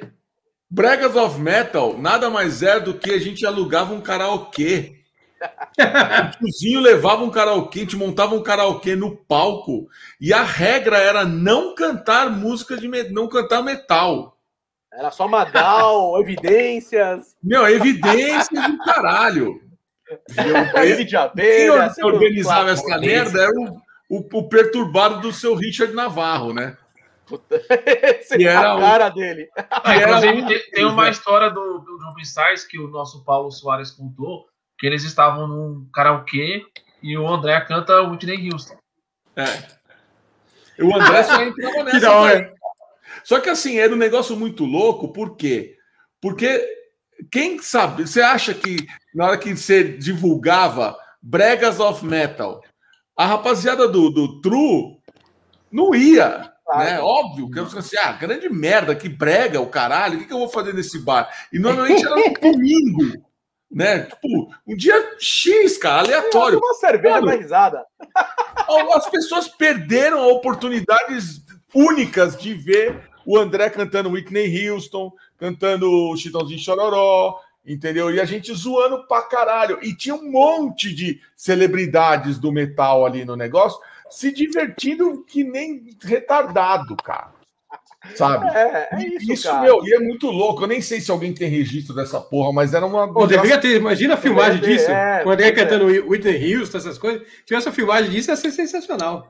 Por quê? Porque nessa época, velho, a gente, puta, 2005, puta, a gente tava cagando se alguém ia gostar, se não ia gostar, e, e Foda-se. e era diversão. É diversão, exatamente, mano. É tomar umas e divertir os E isso, a- a- os fãs do André têm essa visão do André, que o André era um cara sério, um cara culto e tudo mais. Cara, Nada, era o é cara muito doido. mais da zoeira, era o. Zoeiro pra caralho. Era o mais da zoeira. Vocês, André é nesse- muito nessa doido. da cerveja aí, cara, o, o canais que conta, essa da cerveja aí, do batizada aí, foi o André que botou pilha, cara. É, vamos aí, vamos aí, vamos aí. Era o cara que, meu, que tipo, todas as vezes que eu estive com o André, que a gente viajou junto e ia pra zoeira, o André era o cara da zoeira. é, sempre, e, ó, cara. Isso que o Felipe falou tem toda a razão, É cara. verdade, o André, o André achava, achava legal. O André ficou amigo dos- do Bruno, mano. Muito Foi. amigo. Muito, tem muito, muitos vídeos. É, aqui o André dava do entrevista falando bem do Massacre, falando a gente tem que dar risada de si mesmo. E quantas vezes ele convidou o Bruno pra cantar com ele no palco, cara? Quantas Ó, vezes? só pra cê- vocês terem ideia, o André era pra ter cantado uma das músicas do meu disco solo, né? Que é a Miracle. Eu convidei, se não for o André, que- quem eu convidei? O Bruno, cara. Eu falei, ó, Bruno, era pro André ter cantado essa música, no- ele, se- ele se foi, então só você poderia cantar no lugar dele. Ele, ele, puta, ele, ficou, ele gostou, né? E aí gravou bem pra caralho, cara. Mandou a música e ficou mu- muito foda. É, isso é verdade, cara. Enquanto a galera foi toda mordida aqui, ah, parece Massacration aí, não sei o que, não sei o que, não sei o que lá. O André, meu. Puta humorista legal, Massa, cara. Ele piada. muito. Quem mete o pau no Massacration não entendeu a piada. É Não entendeu a piada. É, não entendeu, é. Não, e o É, disco ah, é bem caralho, bem bem gravado, mesmo. cara. O disco é bem gravado, é engraçado. pra- Eu lembro que o Val me mostrou a, a, a master desse disco numa das viagens que a gente fez com o Viper. Ele falou, cara, ouve isso, cara. Ouve isso. Ouve o Massacration. Eu não tinha saído o disco ainda. Eu trabalhei no eu- segundo disco do Massacration, eu trabalhei porque o, o Royzi ia produzir, né? E eu trabalhei pro, eu trabalhei junto com o Royzi. Foi a primeira vez que eu trabalhei com o Royzi, né? E, nossa! Só, só vou, vou contar uma fofoquinha rápida daqui, quase saiu um quebra-pau lá. Entre o Royzi e o Falcão. Isso aí é. Essa, essa, essa é uma fofoca muito boa, agora lembrei. Eu tô lá sentado, né, no estúdio, assim, e o, e o- o Falcão ia fazer a participação dele na música, né, da Múmia, que, que ele canta até The Mummy, chama a música do, do Massacration. Aí, beleza, tá o Royzi lá esperando, o Royzi tá em pé e eu sentado aqui. Aí entra o Falcão. Aí falando assim, ah, não sei o que, esse aqui, esse aqui, aí prazer, Falcão, isso aqui. Aí falou, ah, esse aqui é o Royzinho, o, é o americano que vai estar produzindo. Ele começou a falar um monte de coisa em inglês engraçado, daquele jeito da piada dele, né? Só que o cara não levou a mal, mano. O cara, o cara, o cara ficou puto da vida. Aí eu falava, ah, what the fuck, you motherfucker, e quis bater no cara. Nossa, caralho. Aí eu, eu, tirei, eu, tirei, eu tirei o Royzi, levei ele para uma sala, aí os caras levaram o Falcão para gravar lá, o Falcão não entendeu I'm nada. not that, não. Aí, aí, aí perguntei pro Royzi o que, que foi. E perguntei pro Royzi, o que, que foi, mano? É, o cara fica imitando o gringo, aí tirando sarro da minha cara. Mano, não, cara, deixa eu explicar quem é. Fui explicar quem é o cara. Porque ele não sabia que era o Falcão. Ele é humorista, ele faz brincadeira com todo mundo, não sei o quê, é famoso no Brasil. E mesmo assim, ele falou: não, foda-se, eu quero matar esse cara. Então fica aqui. Daí deixou o cara gravar lá, o, o, o cara do estúdio gravar, mas você não vai sair daqui. Eu fiquei com ele o tempo todo enquanto o, Falcão gravava. Cara, Meu, o cara queria bater, ele queria bater no Falcão mesmo. Tem uma fofoca, mais ou menos, dessa que a gente citou aí, de, de tretas aí, de, não levar na brincadeira, é, desse meio também, que é tipo, com o Bruno Suter, cara, que eu presenciei. Cara, tipo, eu trabalhava no Estadão, né? A gente foi entrevistar, eu e o Felipe Machado. O Felipe Machado era meu chefe no Estadão. A gente trabalhava na TV Estadão. E a gente ia entrevistar o Manowar no, Olim, no, no Olímpia, não, no Credit Card Hall. Eu fui nesse show. Eu fui com o Felipe. Entrevistar. Né? Foi, você sabe o que teve nesse show, né? Sim, sim. Eu sei. Eu comecei a É, todo mundo sabe. Então, a, a gente foi entrevistar eles antes do show, né? E aí eram só dois meios de comunicações que entrevistar. Era a MTV e nós. Quem foi entrevistar para MTV foi o Bruno Sutter de, Massa, de Detonator. E, e aí, cara, a gente, tava, a gente tava num camarim esperando ser chamado para ir entrevistar, né? E o Bruno tava lá cagando de medo. Cagando. Ele Óbvio, falou, né, mano? Não sei se o cara vai interpretar mal, eles são todos é, então. Death to False Metal, e eu aqui, ele com uma, meu, com bode de oncinha, cara. ele falou, meu, na hora que ele começar a falar com aquela voz, falou, os caras não vão entender, cara. Meu, eu falei pro cara, expliquei 400 vezes pro manager dele que é uma brincadeira, não sei o quê. Eu não sei se o cara vai entender. Aí, tipo, aí? aí? eles iam primeiro com a gente. A MTV era primeiro que a gente. E aí, tipo, eu lembro que o Bruno falou: não, mano, a boa. Com vocês primeiro, velho. Com vocês primeiro. Dá uma maciada lá primeiro. Com vocês primeiro, cara. Aí eu, eu já entro no meio da entrevista de vocês, já, já fico ali do lado para ver qual vai ser a reação dele. Eu lembro, eu, eu tava filmando o Felipe entrevistando o Joy DeMaio, que mandou apagar todas as, as luzes. Cara, a gente fez a entrevista no escuro, cara. Porque o cara não queria. O cara não queria mostrar as rugas dele, cara. o cara, eu falei pro Bruno, falei, Bruno, você tá aí o cara com medo do cara falar Death to False Metal pra você, e o cara é o mais False Metal, velho. O cara é o mais false metal. O Meu cara relógio é... ninguém rouba. O cara é, tá no, relógio, relógio ninguém me rouba. O cara tá no rolê não querendo mostrar a rugas dele porque ele tá velho, cara. Vai se fuder, cara. O Jô de meio, Jô de meio. Então eu sei, mas e daí? Aí começou, eles começaram a falar. Aí a gente fez a entrevista. Não, é. e, não, e o detalhe: o manager deles, o tour manager deles, era o mais poser possível. Era, meu, era, o cara ficava jogando o cabelo pra cá, pra lá, pra cá, cheio de, de, de, de, de ouro. Cheio de ouro, e com uma camisa aberta, assim, mostrando os peitos peludos, cara. Era o mais poser. Era o mais né? poser. Eu falei, Bruno, cara, o cara é mais poser que você de Massacration, velho. o manager deles. Aí, tipo, a gente fez a entrevista, cara, tipo, meu, ele não tava afim de dar a entrevista, meu, ele fez uma entrevista é. horrível, foi uma merda a entrevista, uma merda. E aí foi o, o Bruno, cara, e eu falei, não, eu tava com todo o equipamento de vídeo, né? Cara, eu demorei para desmontar o equipamento, porque eu queria continuar na sala para ver isso. Cara, ele, meu, ele ficou naquela pose de, de uh, false metal, lá, tipo, e o Bruno, meu, cagando, cara, cagando. Ele deu, e ele ficava assim, tá, as, as respostas eram só, tá, não, é, por quê? Ah, ah. Cara, ele não falava nada com mas ele fez a mesma cusão, coisa com a gente, cara. Ele foi muito cuzão, mas assim, não, não, não rolou treta, assim, entendeu? Mas depois a gente ficou sabendo que ele ficou com o Joe DeMay achou que tava, o cara tava tirando com ele mesmo que o Bruno tava tirando. Ah, ele que a MTV, a MTV, a MTV criou aquele personagem pra atirar com ele. E não, cara, é, é verdade. não existia. Mas, não, mas o personagem já existia. Não foi pra, só pra entrevista. é ele. É, é, cara. Total, total. E o show foi uma bosta. Foi um dos piores shows que eu vi na minha vida. Foi ruim demais. Foi, foi muito ruim. Foi, uma bosta. A única coisa foi legal show foi isso. Famoso do, daquele famoso vídeo do Regis Tadeu lá. É daquele É, show. não, o mais interessante do, do, do, do, do- show foi essa coisa que gente deu risada, que é legal pra caralho. Isso foi É, o mais então. legal do show. Por quê? Porque ele não conhece Manowar. Quem não conhece, não. Ué, Eu vi dois shows do Tadeu não Manowar. conhece Manowar. Eu vi dois shows do Menor. Um foi é razoável e peraí, esse foi uma merda. Agora você, eu você tem que ser justo. Eu tenho que ser justo aqui. Hum. A gente tá falando que o, cara lá falou, você não conhece Menor e o Regis Tadeu falou, conheço sim. Eu sou prova de que ele conhece.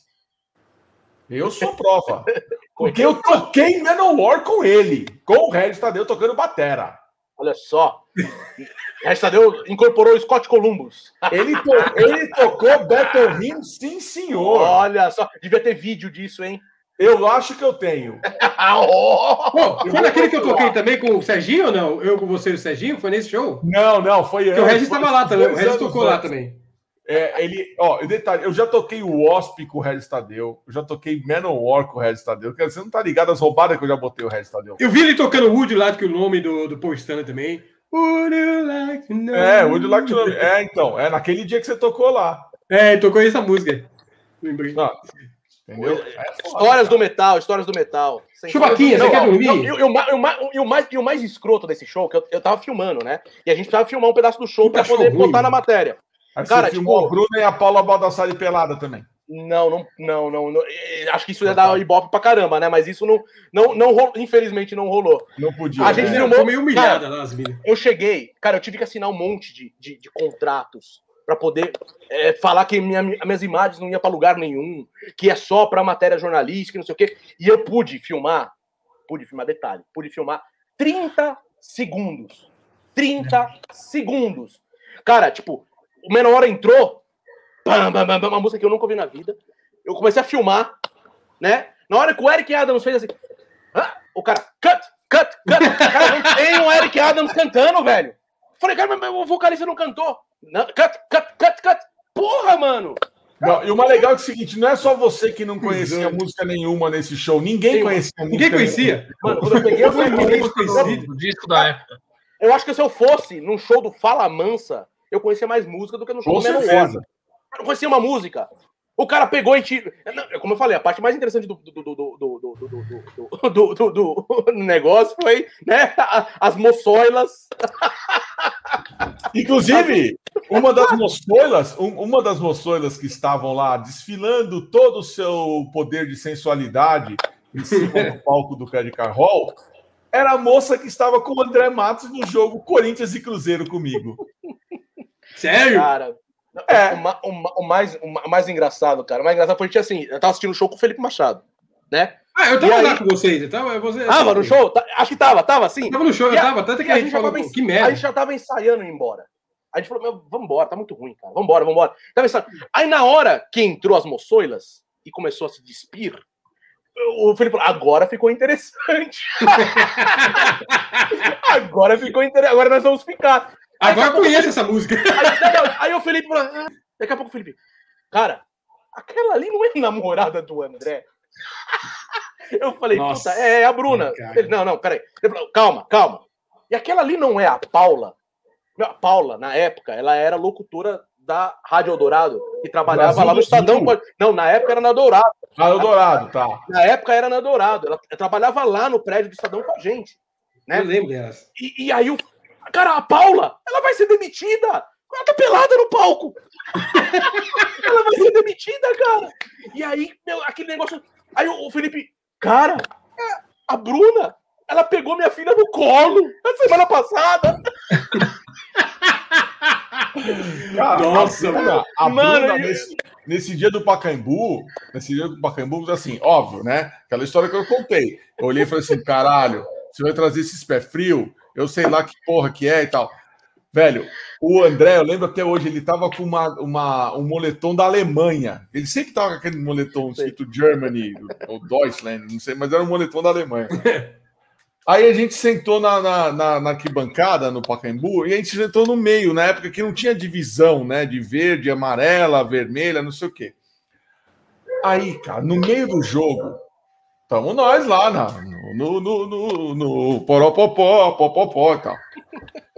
Aí, a, a Bruna me vira pro André e fala assim: André, não dá. Eu quero mudar de lugar.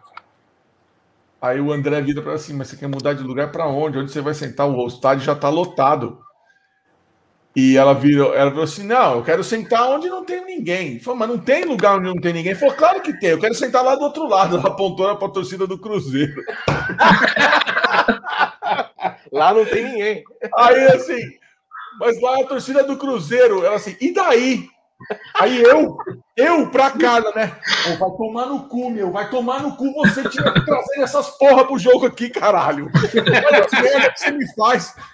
E nisso, o seu Eric Derras, querendo tomar uma cervejinha, Como sempre. A cervecinha. Como sempre, um cervejinha, queria tomar um cervejinha. Cervecinha. cervejinha. Um cervejinha. Aí ele foi lá, ele falou onde você vai, Eric? Eu vou tomar uma cerveja. Não, daqui a pouco o cara passa aí. Não, mas a cerveja aqui é sem álcool, eu não vou tomar cerveja aqui. Você vai tomar onde? Você vai tomar onde? Eu vou tomar lá fora. Mas como que você vai sair e depois você vai voltar, meu? O estádio tá lotado. Você vai, não tem, nem sei se tem ingresso para você voltar. Ei, calma, relaxa, eu vou tomar uma cerveja e já volto. Beleza, saiu. Aí, Ele é no muito louco. começo do segundo tempo, volta ele. Aquela cara de. Tomei cervecinha. ah, fui lá. Onde você foi? Eu fui lá fora. Lá fora onde, Eric? Lá na barraquinha, aqui fora. Mas como é que você entrou? Olha, ah, moça legal, a moça da bilheteria ali da roleta deixou eu entrar, ainda filho da puta ainda catou o telefone dela. Ah, Cara, e- esse, é o Eric foda. Ele, ele, ele tem uma lábia que é inacreditável. Ele pega Esse é o todo Eric. É Não, um ele saiu do Pacaembu em o jogo do Corinthians, chavecou a mina da roleta, a mina deixou ele sair, ele tomou três latinhas do lado de fora do estádio, voltou, ainda pegou o telefone dela e sentou no mesmo lugar que ele estava antes. Eric é meu, ele é meu ídolo. Inacreditável. É, inacreditável. Eric é um gênio. Ô, minha gente, nós precisamos fazer algumas perguntas para vocês dois. O Val já respondeu. Val não Vamos vai entrar nessa brincadeira. É, é, não quer. Não quer Mais brincadeira, de costa. eita. Ficar de É, costa. fica de costa. Ó, brincadeira. Fica de costas com o pijama aí. É, meu ó, ó que lindo. Esse, esse papo de feira está sendo épico. Épico. Pijama Várias histórias. Peraí. Ah, Ô, Anderson, bom, agora bom, explicando, né? Além de produtor, além de jornalista, Além do pijama, tudo além mais, do pijama, eu tenho, eu- eu tenho meu matador de, de pernilongo aqui também. olha lá. Isso, isso é legal demais, cara. Isso é lindo. Você, você vê os. Até sai faísca. Queimar. Vê, vê se queimar. Mas eu tomo choque, Val. Eu tomo choque se fizer isso. Não dá choque. Igual- No, no meu não O dá. Val é destemido. mano. Destemido. Eu O ponho até a língua. Anderson, o Anderson é baixista da banda Gotthard Cover, Sim. Lip Yeah. Services. Lip né? service. Service, né? E o Thiago toca uma batera, né? Inclusive já participou até do Metal Solidário com a gente. Sim. lá, Fazendo um Pô, bagulho. Thiago, precisa tocar junto uma hora dessa aí. Com certeza. né? Com certeza. Assim que essa merda toda acabar, a gente precisa fazer, cara. A gente precisa voltar a fazer esse troço. É, e a gente tem uma pergunta padrão aqui no Papo de Rifeiro. O Tiagão já, já participou, já viu como é que é. O Val já respondeu, então vamos perguntar Yeah. para Anderson e Thiago. Vamos lá. Para vocês dois, quem são os três maiores Riff Masters do planeta? Eu já tenho na cabeça aqui já. Vai lá, Thiago. Então vai lá, Tiagão, você. Logo de cara, é, Tony Iommi, Adrian Smith Começou e Rich Blackmore. Olha aí que beleza. Fez a lição de casa direitinho. Fez. Rápido. Vai lá, Anderson. Bom, cara, primeiro lugar, Tony Iommi, né? O cara que, meu, começou tudo, né, cara? Tony Tá Iommi, vendo, meu, Rafa? Eu tô falando pra você, velho. Ah, não, não, não. Cara, isso aí. O Wyoming cara. deu uma caidinha, o James estava chegando perto, mas voltou. aqui. É, voltou, né? Não tem como. Esse, esse, cara, é o cara que começou tudo e, cara, refer- referências a, a- a- né? Pra Tony Iommi, sem ele não tinha Metallica, não tinha porra nenhuma, né, cara? O cara que criou tudo. Tony Iommi, pra começar, é... Puta, o segundo lugar, cara, deixa eu pensar. Ah, putz, ah, puta, cara. Vai lá, eu- hein? Cara, eu, eu, eu, vou, eu, vou botar, eu vou botar um nacional aí na roda aí. Andreas Kisser. Cara, puta. Andrés é foda de riff, foda pra caralho de riff. Eu acho que o Andrés é um Tony Iommi turbinado, cara. Ele põe um, aquele. Né? rotação 78. Exato, cara. Pedrada, pedrada. Andrés Kisser. E, cara. é, cara, É, é, por último, por último, mas não um- menos importante, o mestre de todos. Então, ô Anderson, faz um favor pra mim. Aproveita que você pega seu telefone e manda aquela foto do, do chapéu. Aliás, Ah. aquela que você foi entregar o chapéu. Manda Tá. pra mim que eu vou botar aqui no ar, por favor. Tá, eu vou, eu vou, vou mandar. Deixa eu só concluir. Eu vou mandar. Conclua. É, é, apesar de eu achar que hoje ele tá virando um puta de um velho gagá do caralho, falando merda pra caralho. é, e, eu acho. Tá, conversando com o Thiago antes de começar a live, a gente tava conversando. Cara, ele achou a desculpa que ele queria, entendeu? Pra não fazer turnê mais. Ele achou. Não vou tomar vacina. Pronto. Eu não vou poder entrar em um monte de país e que se foda.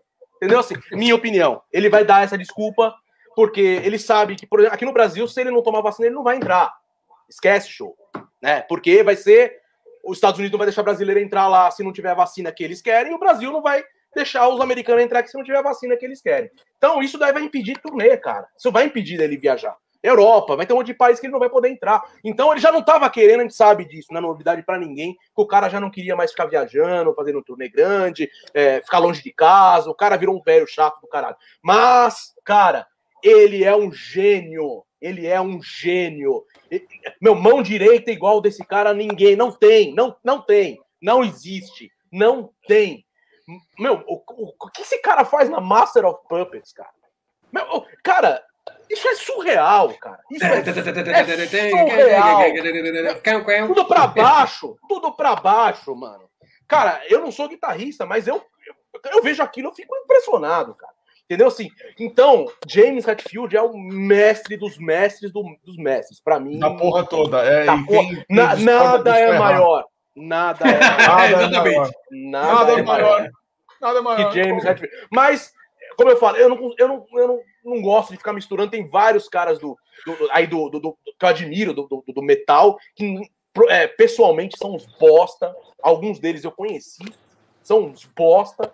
Entendeu? Nem por isso eu vou deixar de ouvir o cara e falar que o cara é foda. Não falando que o James é um bosta, porque não é, mas é- as atitudes que ele tá fazendo, meu, os depoimentos que ele tá dando é um- Hoje em dia, cara, eu falo, meu, pô, James, põe a mão na consciência. Você não quer falar, cara, não faz. não- Você não quer fazer, não precisa ficar falando publicamente que vai ter um monte de idiota que vai seguir você, cara. É Você entendeu? Então, tipo, cara, é- é- ele é formador de opinião, né? Então, é, os lances dele caçar, dele matar os bichos por, por, por, por matar e ficar é, né, expondo, eu acho isso puta idiotice do caralho. Mas, enfim, é, é um gênio, é um cara que, cara.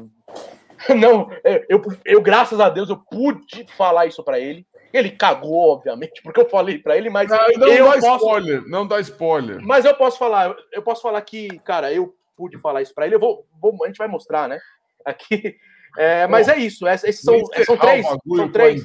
Master Blaster da puta que pariu. São os três. É, são É. os três.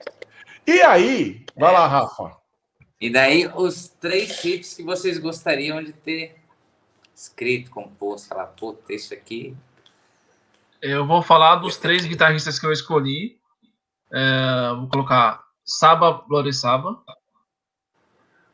Fechão. Do, vou colocar Total Eclipse, Ó, que pra mim é a melhor música, é a melhor música do Iron Maiden, é essa. E do, do vou colocar Burn. Belo riff, hein? Belo riff. Belo riff, hein? Pô, o Thiagão fez a lição de casa certinho, você viu? É, eu, se eu todo não fiz, mundo. eu tô falando, ó, Você não sabia, você foi pego de surpresa. eu tô na saia justa aqui. Depois eu vou falar, puta, eu devia ter falado isso, eu não falei. É, ah, como é, Ah, mas é é, assim. Mas, é, assim, é, vamos lá. é, é, agora vamos de, de, de trás pra frente. Vou- já falei, né? O riff, Master of Puppets, cara. Puta, cara, aquilo é. eu- acho que eu já ouvi essa música, não sei, não dá pra contar quantas vezes eu já ouvi essa música. Ontem, aliás, eu vi o massa inteiro ontem. Cara, hoje mesmo eu tava tomando banho, tava, tava no, no, no, no, no Randon, né? e ela tocou, cara. Puta, cara, não tem como você. Fala, caralho, cara, isso é foda, cara. Eu lembro que quando eu, né, quando eu assisti, cara, Acho que você, você tava Ale, lá, lá no show no- no- na, na- na- na Argentina, que eles abriram com essa música, né? Ou não? Sa- No 2014? Que eles abriram com a Master. Lá, lá no La Plata. Sim, sim, sim, sim, sim, sim. Mano, cara, eu achei que, sinceramente, ia morrer gente lá. Na hora que começou, cara. Acabou a, a, a, a X of God. E começou. Pam, pam, pam, pam. Eu falei, fudeu! Meu, você viu os argentinos, cara, nego ajoelhando ao céu, assim. Falei, cara, vai morrer gente aqui, cara. Na hora que começou. Cara, eu falei, fudeu, fudeu, fudeu, fudeu, fudeu. Ah, E começou, cara. a- o estádio inteiro virou uma roda, cara. O estádio inteiro virou É, a Argentina é foda, velho. A Argentina. E não, é. É, é, é verdade, é foda. Mas deviam ter dado um toque pra eles, né? Falou, cara, é o risco de morrer gente aí, vocês fazerem isso aí. É, é alto. é alto, cara. Vocês vão abrir com Master. Como assim? Vocês vão abrir com Master? Pra que isso, né? Pra que isso, Você cara? precisa partir pra ignorância, mano? A gente é amigo, mano. E ninguém esperava, né, cara? Todo mundo achava. Eles estavam abrindo aquela turnê com a Battery, né? Aí eles emendavam com a É, Não, o show de São né? Paulo é. foi com a Battery. Não, o, com primeiro, o primeiro show, foram dois na Argentina. O primeiro show foi com a Battery. E aí no segundo, todo mundo lá, achando que já ia entrar. Tana, já ia entrar a Battery, cara. E, mano. Pam, pam, pam, pam, que porra é É, eles não iam fazer dois shows iguais, né? É, mas abrir com mais. Você podia abrir com o Creeping Dead, com as músicas que eles estavam acostumados a abrir. Todo mundo É, né? É verdade, é, é raro eles abrirem com o Master, né? É. Master! Não, eu, eu, eu achei que eu ia morrer aquela hora. Na hora que eu vi, nego, os argentinos ajoelhando, e na hora que começou o pau da, da música, a roda no lugar inteiro, cara, porque não tinha, acho que arquibancada nesse show, não tinha. Era uma pista gigante, cara. Eu tava lá Era na frente, cara. O bagulho começou, eu falei, caralho! Eu lembro de eu filmando, cara, eu filmando com o celular, e não tinha live na época, mas eu filmei, depois eu postei. Eu falei, meu, cara, isso é Argentina, cara, eu no meio da. ah, Parecia no, no Carnaval de Salvador, assim, sabe? Cara, você não conseguia ficar parado, cara. Você era levado. Né, eu lembro que eu tava assistindo com o pessoal do, do, do, do- aqui do, do Milite, aqui de São Paulo, né, do, do, Brasil, né? O pessoal do, do, fã-clube aqui brasileiro. Cara, a gente se, se separou, cara, porque puta, o negócio foi. E foi. Acho que eles decidiram, eles tocaram o Orion também. Foi foda, cara. Foi foda. Então, Foi Master of caralho. Puppets, Master of Puppets, é, Black Sabbath, que foi o início de tudo, cara. Aquelas três notas, cara. A música tem três notas, porra. O 90% da música tem três notas. Foi a música, eu acho que foi a música mais lenta que eu vi. aqui. É, foi, foi a música mais lenta que eu já ouvi na história, essa aí. Cara, a, e a mais pesada. E a É, mais muito pesada. malvada. Malvada. Ela é um filme de Eu tenho medo de ouvir essa música de noite sozinho. Não ouço, não. Ah, meu, cara, muito foda. Você as- é, ouvir essa música com a capa, né? Que tem aquela. aquela né, cara, Eu não é um durmo, filme de cara. terror, velho. É um filme de Eu não terror. É, foi, foi a ideia deles, né? Eles, eles viam um filme de terror, o pessoal fazendo fila no cinema pra ver filme de terror, mano, vamos fazer isso com Fazer música. música, né? Isso aí. E, cara, do, do, do André, do Andrés, que foi quem eu, que eu, que eu, que eu, que eu tô- tava vindo na mente aqui, para. Ah, o Roots Roots, cara, que. Não, não, não, não, não, não. Eu não sei se é dele o riff ou se é do Max, né? Acho que é Mas dentro do é- Max, acho que os dois. É, né? se, se, mas é, né, é, é ali do Sepultura, que é o que, que é a banda dele hoje. Cara, eu acho que aquilo é. Puta, não tem como. Se você não vê um show do Sepultura quando os caras tocam essa porra, que fica um nego parado, cara. Não, não, Ah, não, não, dá, cara. não tem, não tem Não tem como, cara. Não tem condições. É isso aí. Do caralho. Bom, Não. vamos encerrar o papo de rifeiro com uma imagem que dá um misto de alegria, Ótimo. vocês têm esse livro? inveja. Eu tenho, tá lá em cima, Tenho, claro, claro. Olha lá. É, eu lembro dessa foto. Isso eu, eu fez. lembro de você ter mostrado essa foto. Cara, isso fez dois dias atrás. Fez quantos anos? 99? Sou ruim de conta. 99. 22 anos? 22 20, anos. 20, 22 anos. Foi dia 9 de maio. 9 de Isso é maio. hora de de- chegar, seu Fábio Moisés. Foi dia 9 de maio de 99, cara. Puta, eu, eu fiquei hospedado no hotel, né, cara? Eu era louco, né, cara? Mas esse é Eu, eu, eu, Fiquei eu, hospedado. eu- cara, Ah, eu o seu precisava- cabelo tá ficando igual dessa época aí. Tá, tá ficando, já, já tá 20 anos depois, né? É, São Paulo foi 8 de maio, né? É, então, e, e aí, tentando resumir essa história, cara, é uma história que você já contou outras vezes, cara. É, eu, eu, eu, eu, cara, tipo, eu era moleque, eu economizava ali o meu dinheirinho ali, né? É, é, do lanche da escola, né? Eu era moleque, tinha. Porque em 99 eu tinha. Você tinha ah, lancheira? Tinha lan- lancheira, nessa época eu não tinha mais lancheira. Mas eu economizava meu dinheiro, cara. Eu, eu, eu- eu lembro que eu, que eu, que eu dava aula de 14 baixo, sabe? Essa época eu dava aula de baixo, cara. Eu tava entrando na faculdade de música nessa época. 99, não era tão moleque assim, não era, não era da- do lanche da escola, não. Isso aí é- eu já dava aula de baixo. E, cara, eu economizava meu dinheiro porque eu falei, eu vou conhecer o Metallica, cara. Eu vou conhecer o Metallica. Não, não importa, eu vou conhecer. Pôs isso na cabeça.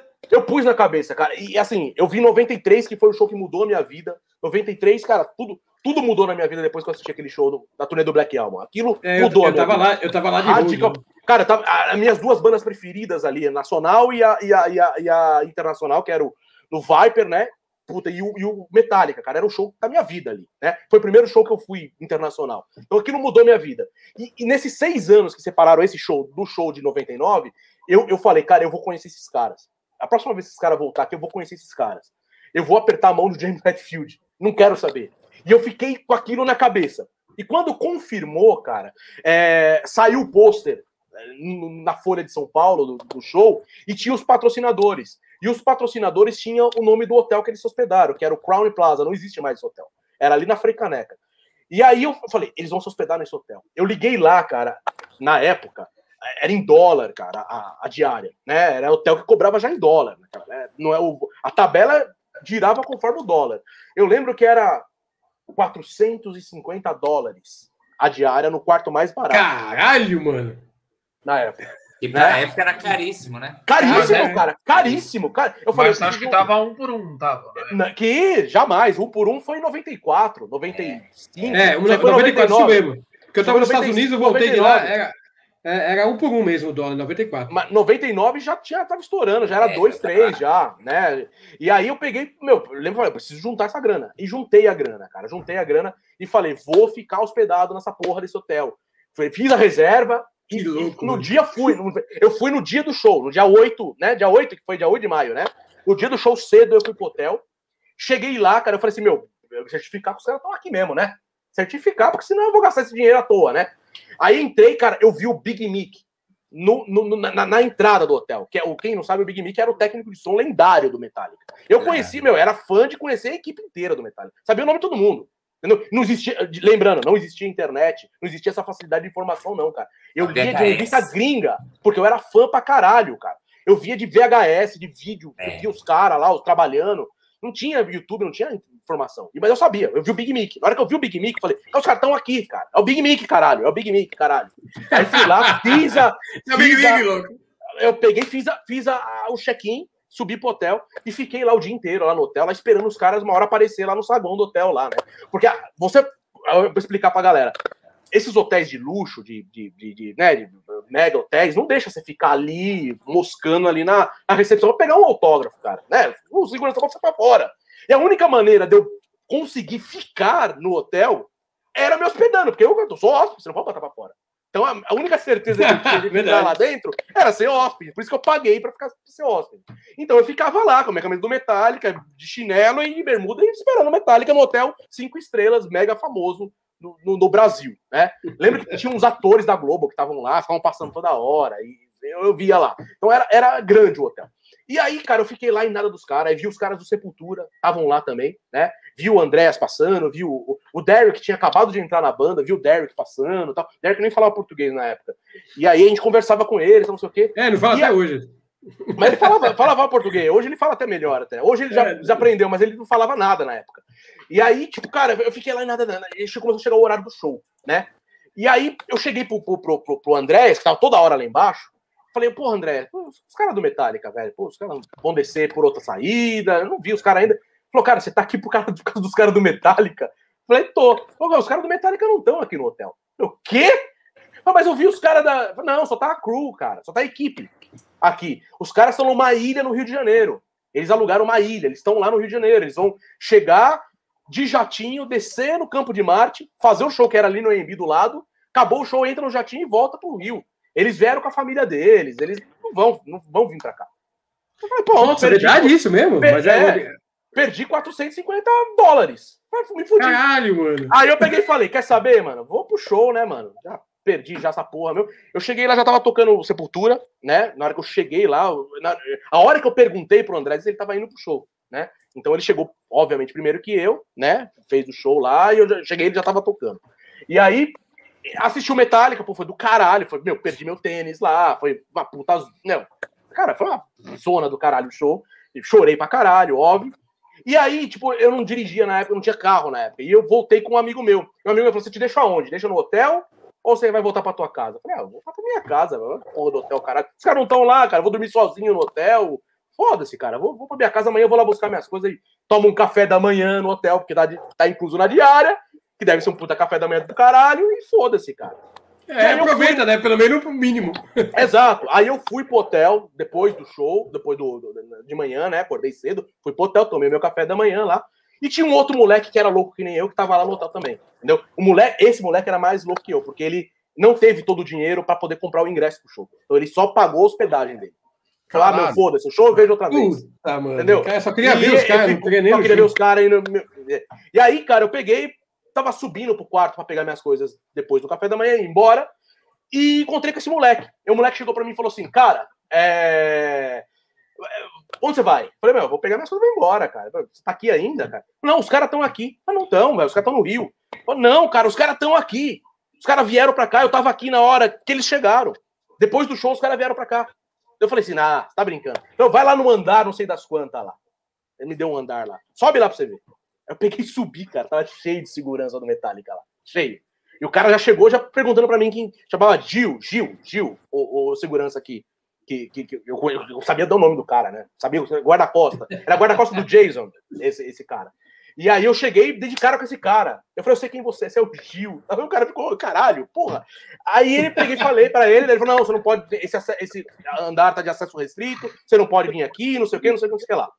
Aí eu, pô, desci com as minhas coisas, botei no quarto e voltei pro saguão do hotel lá de plantão de novo, né? Vou aqui, eu não vou sair, vou ficar aqui. E hora aí esse, passar.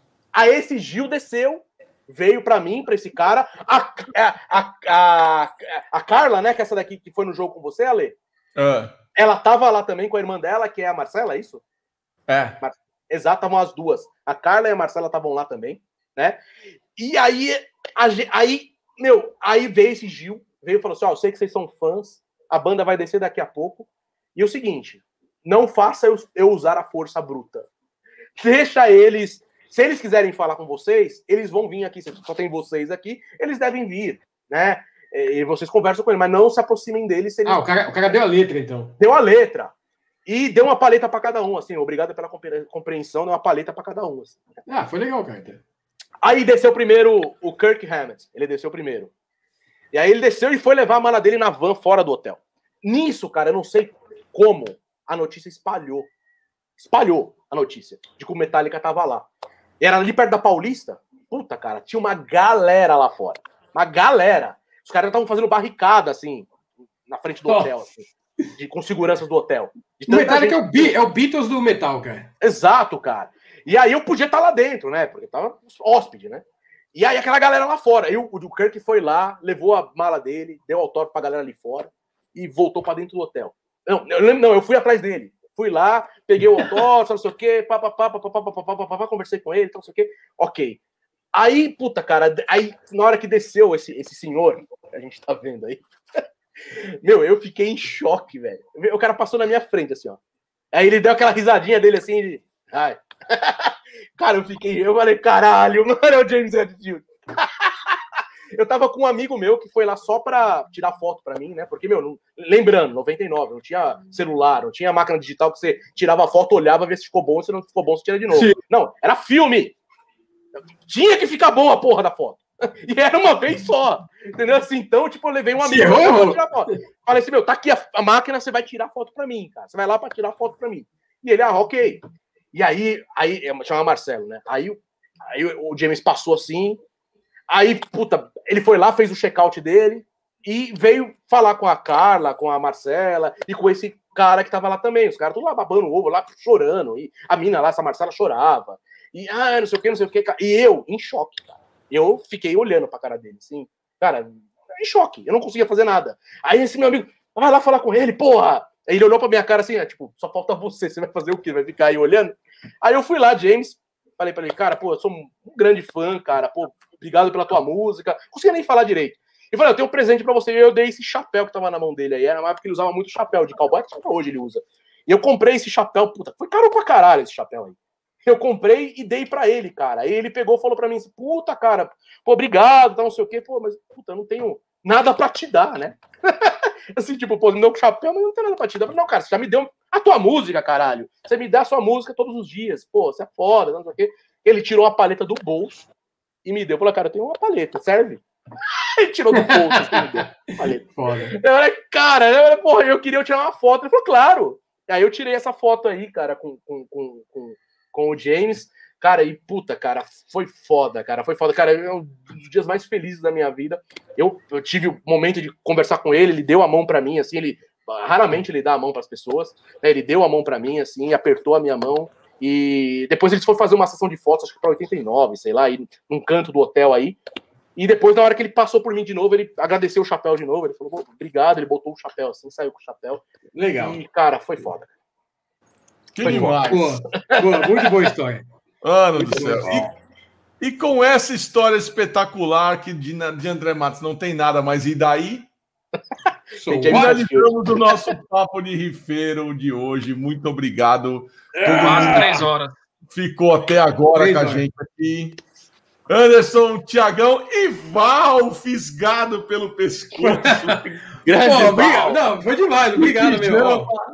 Honra máxima participando de pijama com vocês. Sensacional. Pô, meu amigo Anderson estava mal de Covid, ainda bem que tá bem ainda, graças a Deus. Tô, É isso graças aí. a Deus, eu passei E todos vocês se Val. cuidem também, tomem cuidado com esse Sim. negócio aí, que é uma merda. É isso que eu ia falar. Isso que eu ia falar. Todo mundo toma cuidado, não é brincadeira, gente. É, a- o exemplo claro aí, a gente tem aí do, na mídia aí o, o Paulo Gustavo, né? Que, cara, é um cara que tinha todo o dinheiro do mundo aí, né? Globo por trás dele, empresários, muita gente mantendo o cara vivo num pulmão artificial, né? Pelo que E, eu fiquei assim sabendo, conseguiu.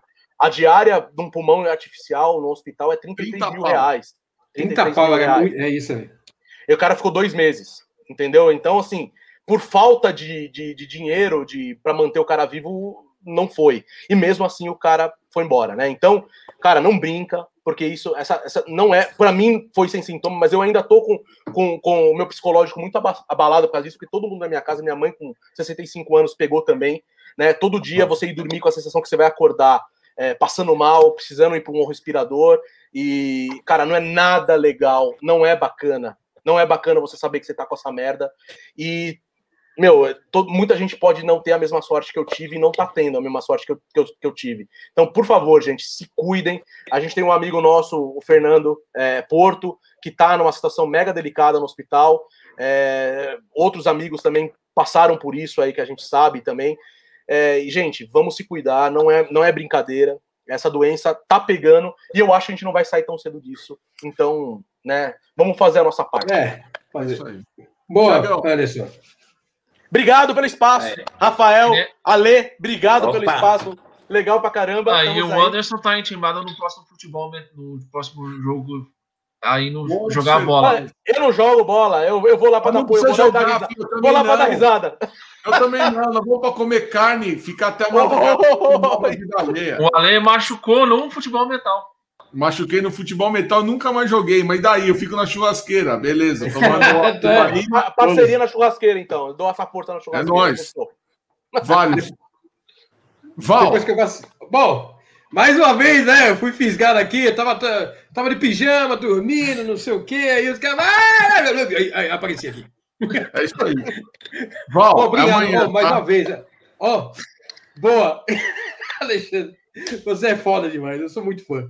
Meu, Rafael, aquele abraço, meu filho. Cuide-se aí. Tiagão, você tá, você tá em Campos Jordão, que eu tô vendo essa parede atrás aí, parece casa de Campos vendo Jordão. Parece casa de Campos Jordão.